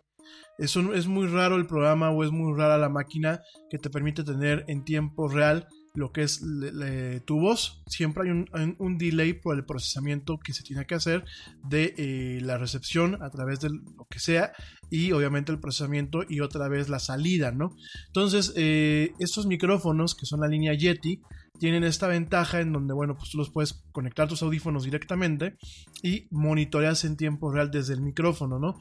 Eh, hay otro tipo de configuración, por ejemplo la que se utiliza a nivel radiofónico, en donde el micrófono va conectado a una consola y eh, el audífono va conectado a la misma consola. Entonces la consola tiene circuitos especiales que tienen una salida, una salida dual, una salida va para la parte de procesamiento y una, una salida va para el tema de monitoreo. De hecho viene una salidita que dice monitor. Entonces, bueno, esa es la otra configuración. La otra configuración, por ejemplo, en estudios como el del Yeti, es utilizando una interfaz de audio.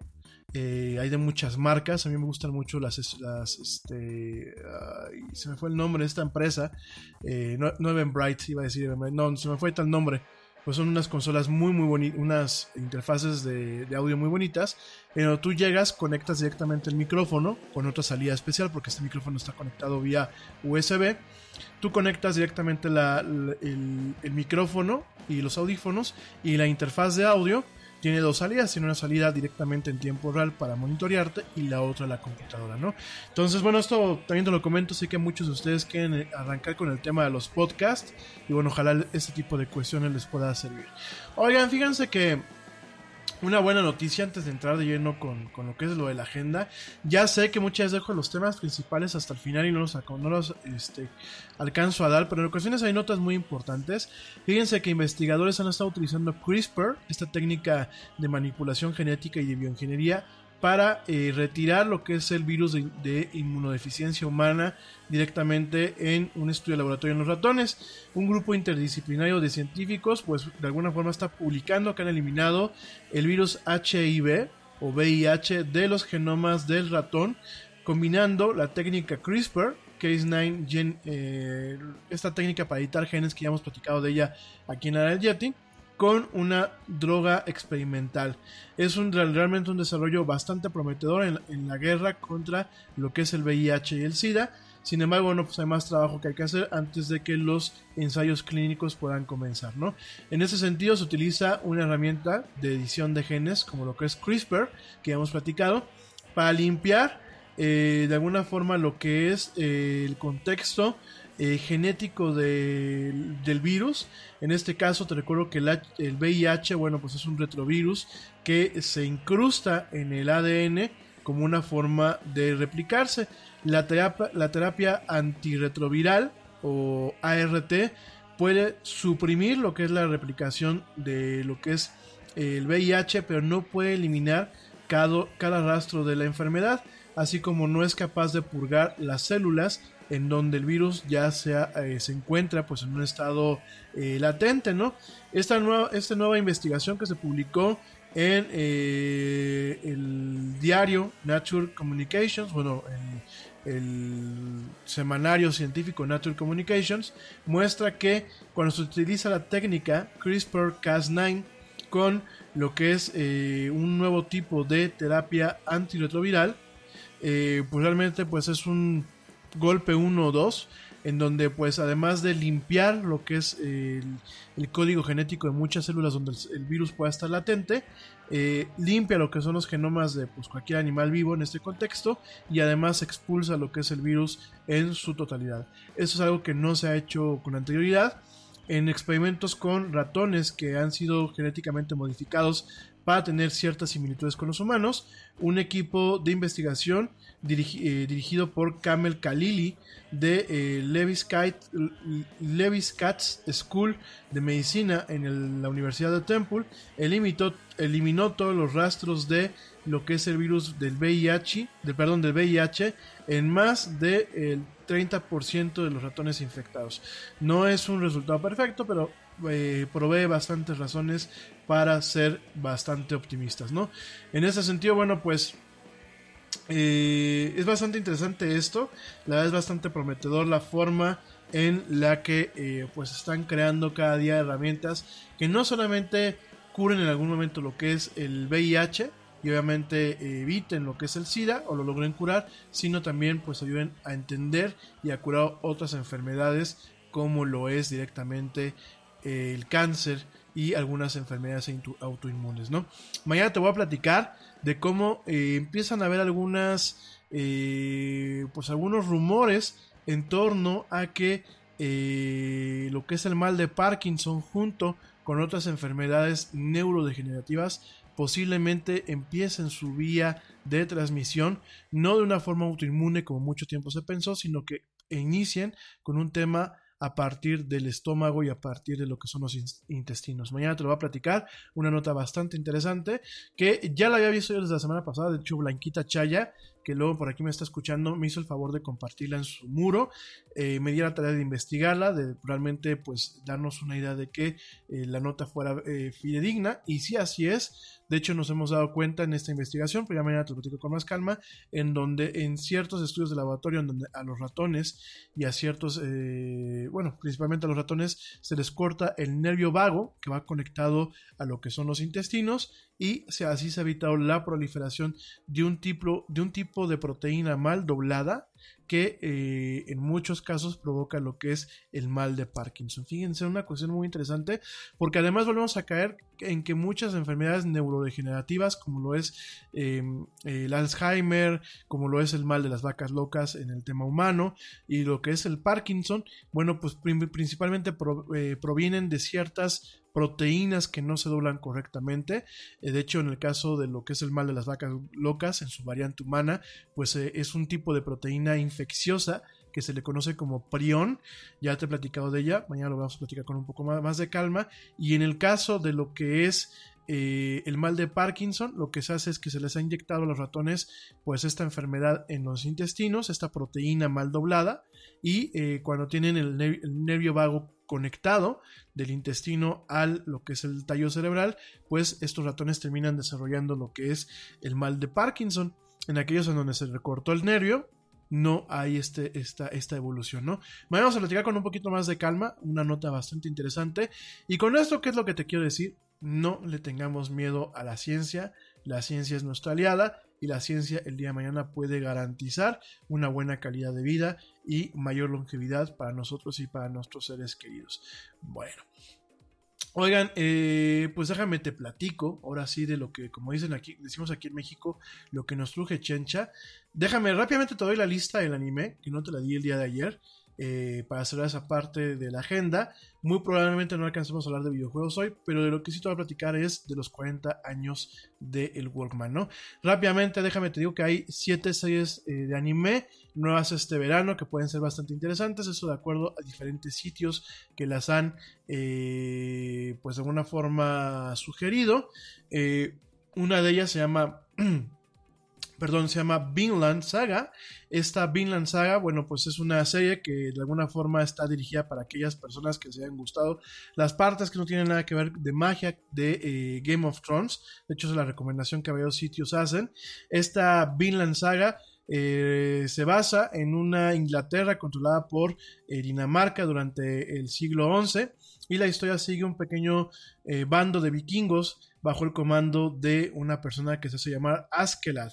Eh, viajando con esta banda mercenaria se encuentra un hombre joven llamado Thorfinn que constantemente está tratando de matar a Askeladd por haber matado a su papá eh, de este personaje eh, delante de él hace mucho tiempo, ¿no? Sin embargo, bueno, esta pequeña compañía de vikingos de alguna forma llegan sin quererlo a una batalla de sucesión entre los dos príncipes de Dinamarca cuando ellos son contratados para ayudar a la invasión danesa de Londres, ¿no? Fíjense nada más, The Vinland Saga, pues de alguna forma está basada en un tema histórico, para que volvamos a lo mismo, no solamente el anime, pues son temas de robots y de ciencia ficción, o de cuestiones mágicas. The Vinland Saga, de, Vinland Saga, perdón, Vinland, Vinland Saga eh, está basado en un manga y que, eh, bueno, pues en algún momento se pensaba que se iba a hacer pues más que nada una serie, una serie de live action tipo Game of Thrones, más que una rendición en anime. Sin embargo, bueno, pues eh, en este sentido se terminó siendo un anime con arte muy detallado, con una muy buena animación. WIT Studio está detrás de todo este trabajo, que bueno, pues WIT Studio es la empresa que ha hecho, el estudio que ha hecho Attack on Titan y eh, The Ancient Magus Bride. Que fíjense que The Ancient Magus Bride es una, un anime bastante interesante, si tienen chance veanlo. Es un poco lento, pero es un, un caso de un mago, un mago eh, demónico que termina adoptando a una muchacha como su aprendiz y en su momento como su novia, ¿no? Muy interesante.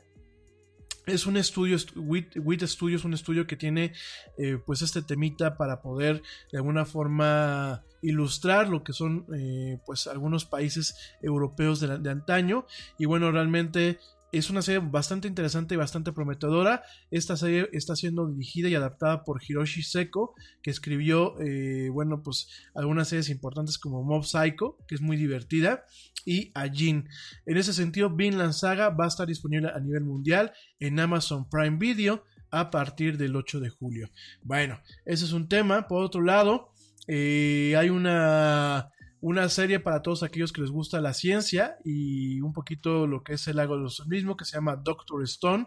Esta está ya eh, disponible a partir del 5 de julio en Crunchyroll a nivel mundial, subtitulado, y en Funimation para los que están allá en Estados Unidos con doblaje en inglés. A mí me tocó ver el tráiler de Doctor Stone, suena muy interesante. Y en ese sentido es que, eh, ¿cuál es la premisa? Tenemos pues una tierra en donde pues un flashazo de luz convierte a todos en la tierra en piedra. Miles de años pasan y después de eh, que pues realmente los remanentes de la civilización moderna han sido reclamados por la naturaleza, el estudiante japonés de escuela, eh, Taiyu, logra romper de esta petrificación un mensaje eh, incrustado o grabado en un árbol cercano, eh, lo lleva a su amigo Senku, que también ha logrado liberarse a sí mismo, y junto con Senku, pues ambos utilizan el conocimiento científico para reconstruir la civilización, liberar a los otros que están petrificados y descubrir qué ocasionó pues este flashazo de, eh, de luz, ¿no? Este anime está basado en un manga que se llama Doctor Stone y que comenzó pues a circular en la versión americana de Weekly Shonen Jump hace algunos años. Es una historia muy fascinante, de alguna forma centrada en Senku, mostrando cómo crear las cosas que necesitan para sobrevivir. Es un poco la mezcla entre un video estos de YouTube de cómo hacerlo y esta serie de Bear Grylls de este, prueba de todo. Y eh, por ejemplo aquí eh, te enseñan en el, en el manga yo me tocó ver algunas páginas en donde te dicen cómo, cómo se pueden hacer herramientas simples como hachas, eh, como cristal, como pólvora y como baterías, ¿no?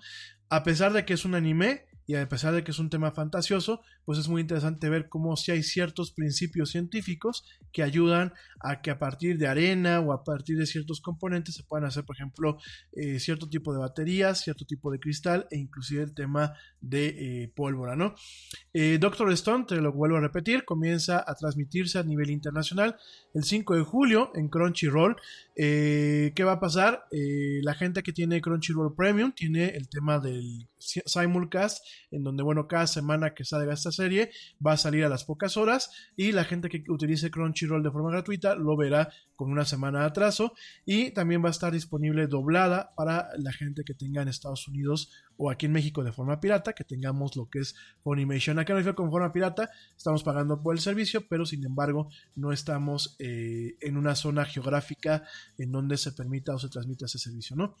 Eh, para la gente que le gustó Soul Eater, de hecho, por aquí anda, no sé si anda Blanquita Chaya, pero a ella le gustó mucho Soul Eater. Pues fíjense que hay una serie que eh, también se va a lanzar este mes que se llama Fire Force. Esto es una, pues una serie fantasiosa en una, en una versión futura de un universo eterno de Tokio, en donde los bomberos eh, batallan con monstruos de fuego llamados infernales, creados por eh, combustión humana espontánea, la cual ya hablaremos, es, una, es un fenómeno que sí ocurre, la combustión eh, humana espontánea, y sin embargo, bueno, aquí lo están en un contexto totalmente fantasioso, en donde Shinra, pues es un, un infernal de tercera generación, y más que allá, más que ser un, un infierno eh, caminante, como los infernales de primera generación, él y otros de su generación pueden crear y controlar el fuego, ¿no? Entonces este chavo, bueno, pues eh, de alguna forma se incorpora a la Special Fire Force Company 8 para ayudar a los bomberos a controlar a los infernales que están fuera de control, mientras busca respuestas de sobre el fuego que mató a su madre y a su hermano cuando él era un niño, ¿no?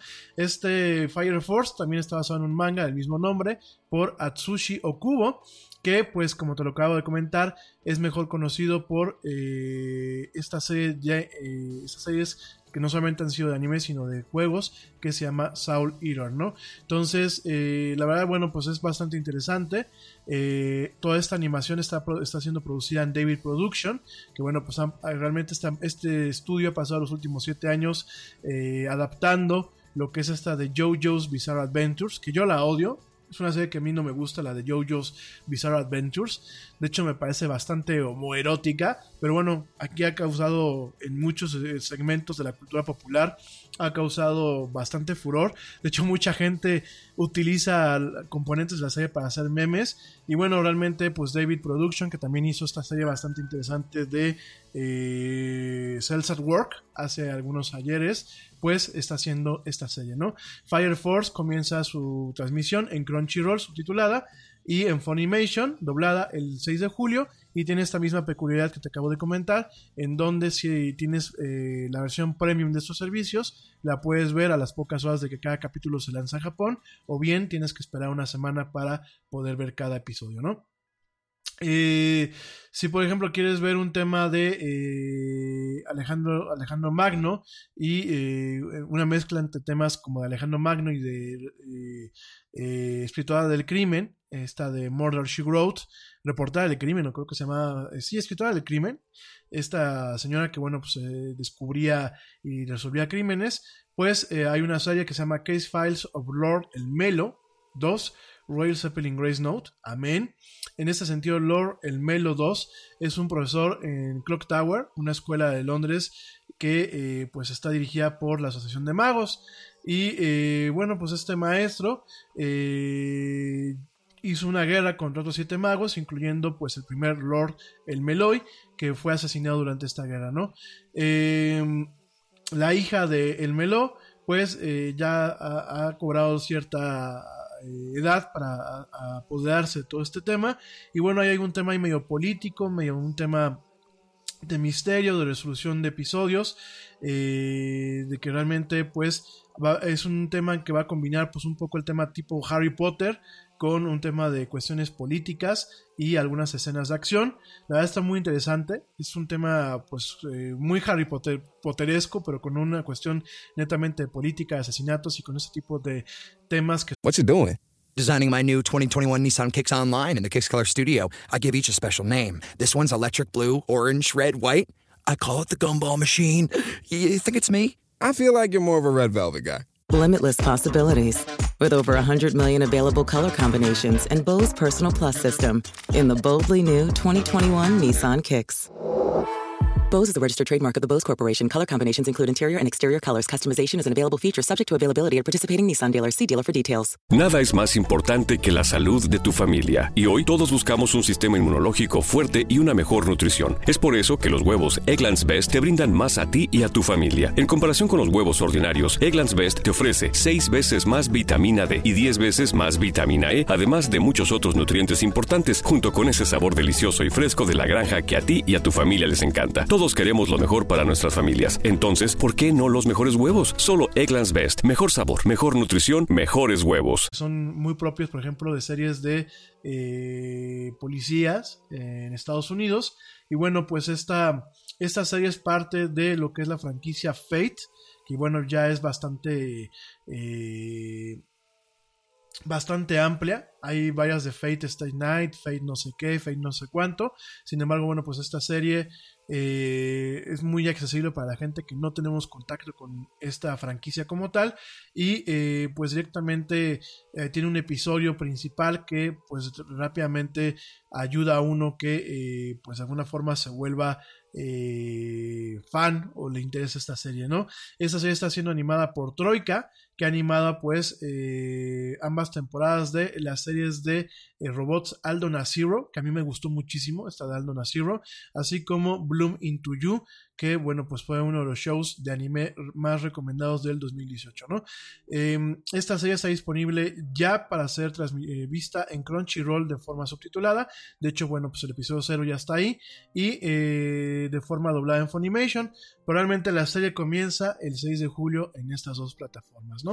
Eh, si quieres ver algo de lucha contra monstruos, hay una serie que se va a llamar, bueno, que se llama To the Abandoned Sacred Beasts, es decir, para las bestias sagradas abandonadas, en donde, bueno, también vemos un tema y medio de medio de magia otra vez, medio Harry Potteresca, con pues un tema también de cazadores, de armas, etc, etc, etc. Es un, es un temita ahí medio Pokémon, pero un poco más para adultos. Eh, la serie está siendo animada por Estudio Mapa, eh, la cual ya tiene varias series en estos últimos cinco años eh, bajo su portafolio. La adaptación del anime está, siendo hecha por Shigeru Murakoshi y pues es bueno esta, esta, serie suena bastante interesante, sobre todo porque ya Mapa acaba de terminar con lo que es esa serie que yo te he platicado que se llama Dororo, de la cual ya te platiqué que, bueno, pues es un remake de eh, esta serie de Osamu Tezuka, bastante interesante en donde, bueno, pues un niño eh, que de alguna forma es sometido por la maldición de su padre, un shogun, pues nace sin ojos, sin oídos, sin, sin boca, sin miembros y conforme va creciendo y gracias al apoyo de eh, algunas cuestiones prostéticas en el, en el, en el Japón de antaño y el, acompañamiento de su amiga Dororo, bueno, pues va recuperando diferentes partes del cuerpo cada vez que mata a un demonio, ¿no? Muy interesante, la verdad es un mito muy agradable, una serie muy sangrienta y muy cruda, pero una animación excelente por parte de Mapa Studio. Y bueno, en el caso de, tu, eh, en el caso de Dororo, ya por aquí alguien me levantó la ceja. La ceja, Dororo está disponible en Amazon Prime Video. Creo que ya está toda la temporada completa. Y To the Abandoned Sacred Beast va a comenzarse a transmitir. Bueno, ya comenzó a transmitirse desde el día de ayer eh, a través de Crunchyroll para eh, todo el mundo, ¿no? Eh, Por último, bueno, pues hay estas este, series como que son de niños o como de slice of life que le llaman, como de comedia. Eh, sobre todo, pues un, te un tema de eh, coming of age. Eh, aquí hay, bueno, pues una serie que, se, que estaba basada en un manga que se llama All Maidens in Your Savage Season que bueno, pues juega un poquito con el tema también de la interacción entre niños, bueno, entre adolescentes y eh, hombres y mujeres allá en, en, Japón. Y bueno, pues es como una comedia medio romanticona, medio absurda, en donde, bueno, pues hay un tema, eh, sobre todo, en donde lo que las ansiedades sociales para tratar de entender y conectar con otras personas y sobre todo con personas del sexo opuesto, ¿no? Esta realmente puede ser una serie muy divertida. De hecho, los japoneses tienen series que sí van muy, muy de la mano de la idiosincrasia cultural japonesa, pero que en muchos aspectos te puedes relacionar a ellas, eh, no importa de qué, eh, de qué país estés. Y la son series muy interesantes y esta, bueno, tiene buena pinta. Esta de Oh Maidens Your Savage Season. Esta empieza a transmitirse el 5 de julio y se va a transmitir en el servicio de anime High Dive eh, de forma subtitulada. Si me preguntan de High Dive, fíjense que yo no la conozco, no conozco la plataforma, le voy a echar un ojo. Por ahí me parece que hay una alianza entre, o quiere haber una alianza entre Crunchyroll y, eh, y High Dive. Déjenme, déjenme ver qué contenidos tienen. Digo, para mí siempre las principales han sido Funimation y Crunchyroll, pero les voy a echar un, un ojo a High Dive para, bueno, comentárselos, ¿no? Y la última, para amigos que tienen, que viven en Estados Unidos y Canadá o que tienen el acceso a través de VPN a Funimation, se llama Astra Lost in Space. Esta se empieza a transmitir el día de mañana. La serie está, está siendo animada por Lerche, que bueno, te recuerdo que Lerche pues es la, la que animó en su momento esta de Assassination Classroom, que a mí me encantó, de verdad, véanla amigos, si tienen chance de ver Assassination Classroom, que me parece que andaba eh, disponible ya en Netflix la primera temporada, es una serie muy cómica pero con muchos valores, es una serie en donde bueno, pues tienes a una, a una especie de monstruo de color amarillo dando clases, pero de verdad da muchas lecciones en torno a lo que es realmente la vocación de profesor, eh, la docencia en ese, en ese contexto. Es una serie muy cómica, muy fantasiosa, pero no deja de tener un significado. El final es muy triste. Digo, eh, yo me acuerdo cuando ya llegamos al final, pues obviamente no acaba bien, porque en sí, dentro del, de todo el temita alegre y fantasioso y pues de un monstruo que tiene tentáculos, que por ahí tienes varias lecturas, ¿no? Y que da clases en una escuela, hay una historia bastante oscura y al final, pues este monstruo acaba de una forma, pues una forma mala, ¿no? Que de alguna, mala y buena, porque últimamente termina cambiando la vida de sus alumnos, ¿no? Entonces es una, una, una historia muy bonita, a mí me gustó muchísimo Assassination Classroom, está basada en un manga también, si tienen chance, véanla, me parece que está disponible en Crunchyroll en Estados Unidos en Funimation y en México me parece que ya está disponible la primera temporada en Netflix, ¿no? Y Lerche fue el estudio que lo que animó, a mí me gustó mucho la animación y en este caso Astra Lost in Space es para la gente que le ha gustado Star Trek Voyager. Fíjense en el 2063, cuando pues ya el viajar en el espacio pues es una ocurrencia de todos los días, un grupo de chamacos de escuela de escuela preparatoria se van pues de campamento a un planeta cercano, sin embargo ahí nueve, nueve de los estudiantes se encuentran con un objeto extraño que los teletransporta a través de la galaxia a un planeta desconocido, ¿no? Ahí encuentran una nave espacial abandonada que se llama Astra, que utilizan para tratar de, recorrer su destino a casa, ¿no? Entonces suena muy interesante. De hecho, eh, el tipo de animación es bastante, bastante interesante. Me gusta mucho que, aunque se cae un poquito en el cliché del high school japonés, pues eh, la trama es bastante profunda en algunos aspectos. La animación es muy buena. Y, la verdad, yo también te, la recomiendo. Astra Lost in Space está disponible eh, a partir del, del 3 de julio en Funimation de forma doblada al inglés y subtitulada, ¿no? Fíjense que rápidamente te comento que mi mismo estudio Lerche eh, hizo la adaptación de un, un, anime muy especialón que se llama Kino's Journey. Es un anime muy, eh, muy denso. Me parece que estuvo disponible o está todavía disponible para Amazon Prime Video. Eh, Kino es, pues, bajo algunas perspectivas es una mujer bajo algunas perspectivas es un hombre, el personaje es un tanto andrógeno, pero es, un- es una muchacha que viaja o un muchacho que viaja, yo, yo pienso que es una muchacha, que viaja con su motocicleta que habla. Sí suena un poquito el, el- tema un poco loco, pero el viaje que haces en diferentes países y cada país de alguna forma es una extracción de lo que podría ser la cultura eh, en, algunas, en algunos países, sobre todo de tinte europeo o indoeuropeo, eh, con premisas muy descabelladas pero muy auténticas, como por ejemplo, yo me acuerdo el primer capítulo, llega Kino con su motocicleta a un país en donde está permitido matar. Fíjense, en donde está permitido matar a otra persona. Y es muy curioso, porque a lo largo de la historia de este país solamente se ha registrado un asesinato. A pesar de que la ley no persigue que tú mates a alguien, solamente se ha registrado un asesinato y es un país en donde nadie, nadie roba, nadie tranza y la gente vive muy tranquila. Entonces, son, premis- son premisas que obviamente son eh, ficticias, pero que de alguna forma son eh, cuestiones que te incitan a pensar y a reflexionar, ¿no? Entonces, bueno, también se las recomiendo. Kinos Journey está, ya lo estoy viendo aquí, está disponible en Amazon Prime Video. Oigan, traigo el tiempo muy encima. Déjame te doy rápidamente un contexto de lo que es el Walkman a 40 años de este, de este aparatito. La verdad es que ha sido, pues creo que algo que revolucionó eh, la industria de los gadgets como tal. Déjame te platico eh, brevemente y bueno, pues ya ahorita en unos minutos más nos vamos. El Walkman, eh, pues es eh, principalmente eh, durante mucho tiempo se le conoció a todo lo que eran los estudios personales o el equipo de audio personal o el reproductor de cassettes personales. Eh, pero bueno, el Walkman como tal es una marca, es una marca registrada por Sony.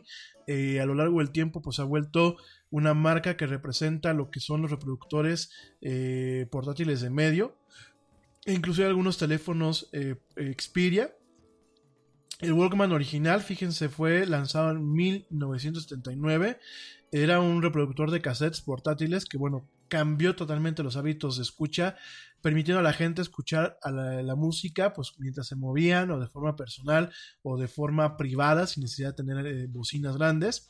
Este aparatito fue desarrollado por Masaru Ibuka, que fue cofundador de Sony, quien pensó que eh, el reproductor de música que tenía en aquel entonces Sony era bastante grande y bastante costoso, ¿no? Un prototipo fue creado de una versión modificada del Sony Pressman, que era, bueno, pues un, eh, una grabadora de cassettes portátil eh, en su momento diseñada para lo que eran los periodistas, ¿no?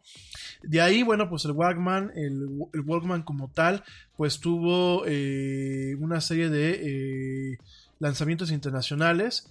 Realmente eh, hubieron muchos eh, que se le pusieron cara, digámoslo así, a lo que era el nombre japonés-inglés. Eh, en muchos países se vendió de diferentes formas. Por ejemplo, en Estados Unidos en una temporada se, vendió como el Soundabout, Freestyle en Australia y en Suecia y Stowaway en el Reino Unido. Sin embargo, en 1980 la marca Walkman, eh, pues de alguna forma tuvo tracción a nivel mundial y Sony comenzó a utilizar el nombre de forma internacional, ¿no? Ahorita Walkman, ya cuando hablamos del Walkman nos referimos a un término genérico, a un commodity, como por ejemplo el tema de los Kleenex. Sin embargo, Sony sí continúa utilizando eh, la marca Walkman para eh, identificar lo que son sus dispositivos de audio portátiles, ¿no?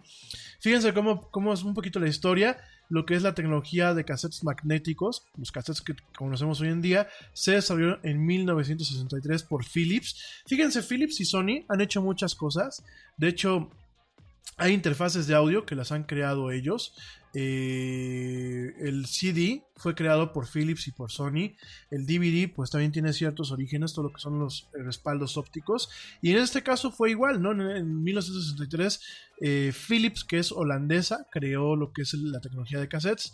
En 1960, con la introducción de cassettes previamente grabados, bueno, pues hizo posible escuchar uh, música eh, directamente en estéreos eh, personales, eh, en casa o en estéreos de coches, aunque el vinil por muchas cuestiones permaneció como el, for el, formato más popular para su escucha directamente en casa. En ese sentido, bueno, pues el cofundador de Sony, Masaru Ibuka, utilizó, bueno, pues utilizaba él el, la grabadora de cassettes TC D5, que era un en comparación a lo que son los Walkmans, para escuchar la música mientras él viajaba por temas de negocios. En algún momento, pues él le, preguntó a lo que era el presidente eh, ejecutivo de Sony, Norio Oga, para diseñar un, eh, una versión estéreo optimizada para el uso de audífonos y que fuera más portátil que solamente pudiera reproducir pues estas cintas, ¿no? El primer prototipo, como te lo acabo de comentar, fue construido a partir de una grabadora Sony Pressman, que bueno, originalmente era una grabadora de cassettes en formato monoaural. Cuando hablamos de monoaural es de que solamente se graba eh, para un solo oído. Cuando hablamos de estéreo, pues se, graba para ambos oídos y en una imagen bastante amplia. Ya mañana platico un poquito más de ese tema. En ese sentido, bueno, el primer Walkman, fíjense nada más, era de metal, eh, de color azul, eh, amarillo y, color plata. Eh, la primera unidad fue el Walkman TPS-L2. Fue el primer estéreo portátil y de bajo costo. Esta unidad se vendió, fíjense nada más, salió, a la venta el, el, primero de julio de 1979 en Japón y se vendió por alrededor de 39.433 yenes o el equivalente a 150 dólares eh, de aquel entonces o actualmente 498.66 dólares ajustados al tema de la inflación, ¿no? En ese momento Sony predijo que iba a vender alrededor de 5.000 unidades cada mes, sin embargo, fíjense nada más, vendió más de 50.000 unidades en los primeros dos meses, ¿no?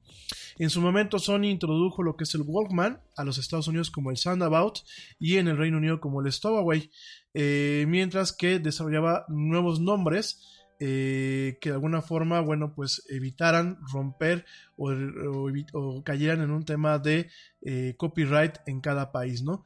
En algún momento, bueno, pues Sony se decidió para eh, llamar a su, a su, a su reproductor como el Walkman eh, que bueno, pues era un poquito el juego entre el Press, eh, era un juego de palabras para lo que era el término Pressman, ya que bueno, pues el Pressman era para los eh, reporteros y el Walkman era como más para caminar o para la gente, ¿no?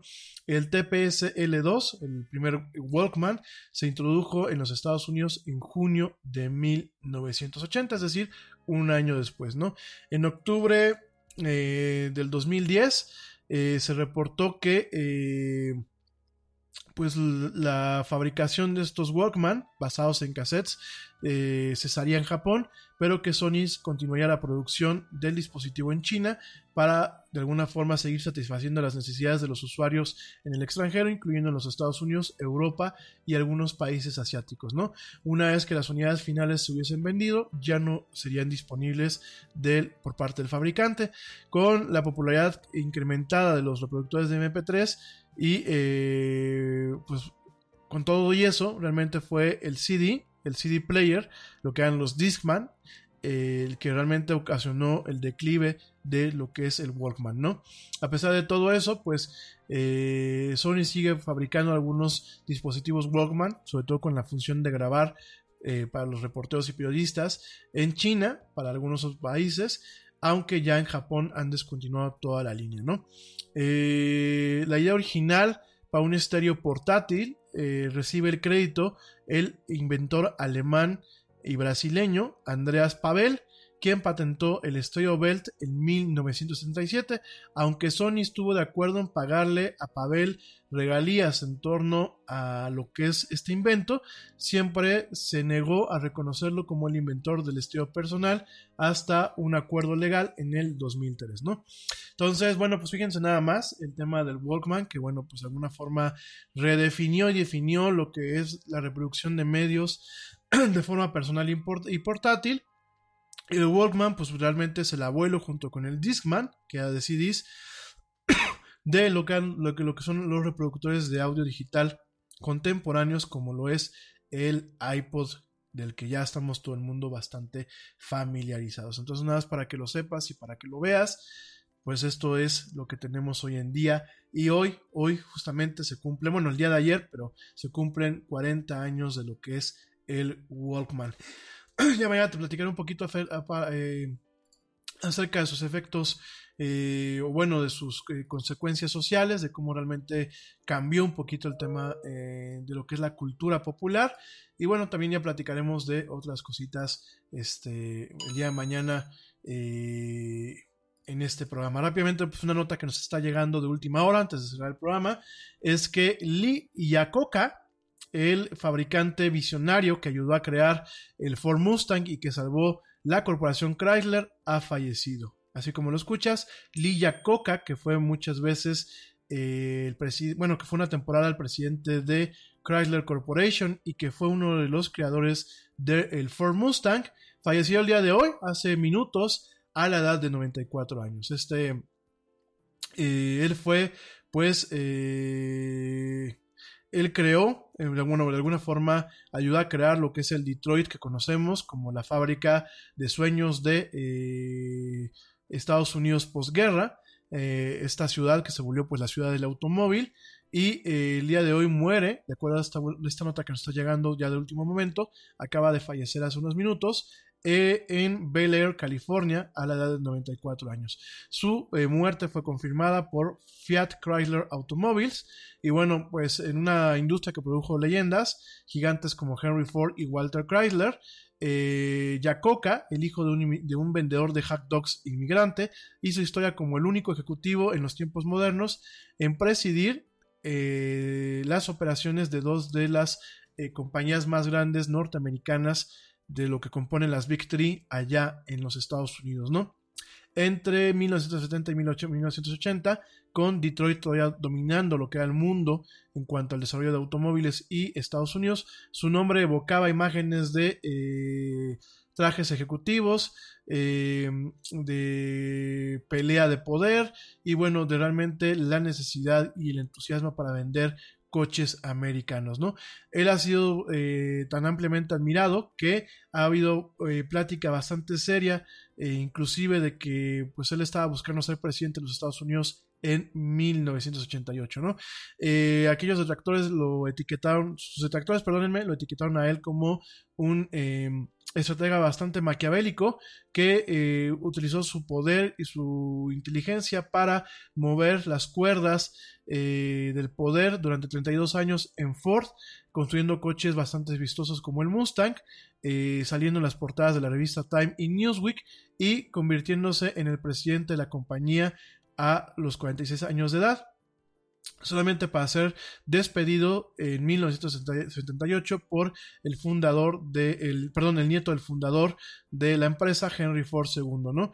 Y de ahí, bueno, pues eh, el señor Jacoca se fue a trabajar directamente a, eh, a Chrysler, que bueno, pues de alguna forma fue lo que le dio una reputación todavía mucho más óptima. Eh, en su momento llegó a rescatar a Chrysler Corporation y la restauró a salud, en lo que los expertos llamaron una de las recuperaciones más brillantes en la historia de los negocios, ¿no? Eh, fíjense nada más, él lo logró con una eh, muy controversial, con un préstamo bastante controversial de 1.5 mil millones de, eh, por parte del gobierno.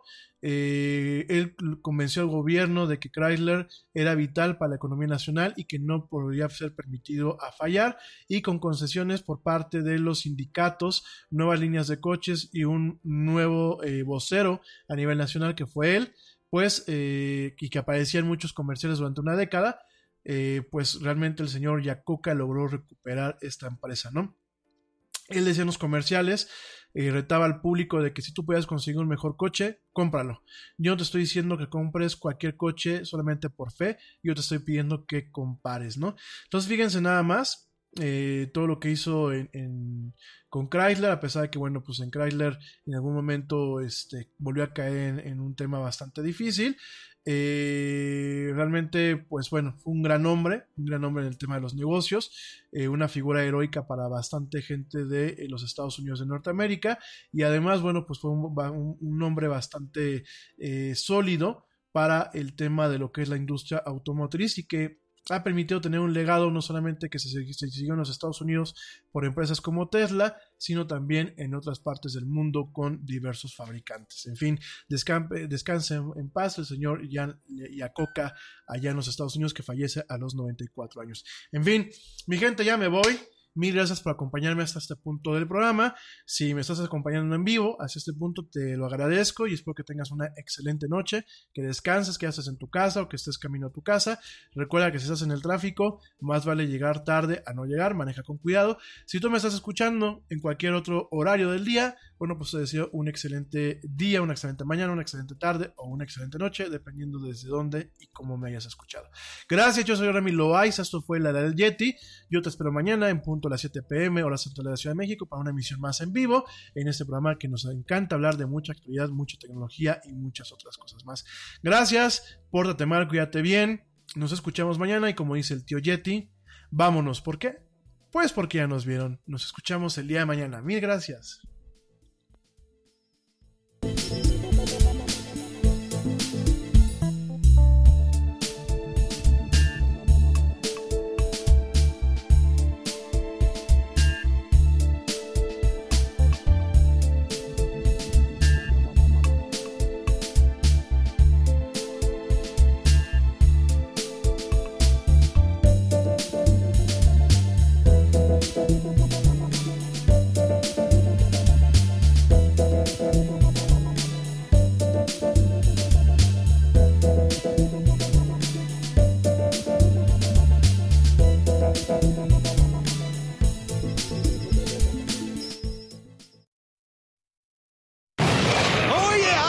Nada es más importante que la salud de tu familia y hoy todos buscamos un sistema inmunológico fuerte y una mejor nutrición. Es por eso que los huevos Egglands Best te brindan más a ti y a tu familia. En comparación con los huevos ordinarios, Egglands Best te ofrece 6 veces más vitamina D y 10 veces más vitamina E, además de muchos otros nutrientes importantes, junto con ese sabor delicioso y fresco de la granja que a ti y a tu familia les encanta. Todos queremos lo mejor para nuestras familias. Entonces, ¿por qué no los mejores huevos? Solo Egglands Best. Mejor sabor, mejor nutrición, mejores huevos. Te preocupas por la salud de tu familia y hoy un sistema inmunológico fuerte y una mejor nutrición son más importantes que nunca. Es por eso que los huevos Egglands Best te brindan más a ti y a tu familia. En comparación con los huevos ordinarios, Egglands Best te ofrece 6 veces más vitamina D y 10 veces más vitamina E, además de muchos otros nutrientes importantes, junto con ese delicioso sabor fresco de granja que a ti y tu familia les encanta. No son tiempos ordinarios, entonces, ¿por qué darle a tu familia huevos ordinarios? Solo Egglands Best. Mejor sabor, mejor nutrición, mejores huevos.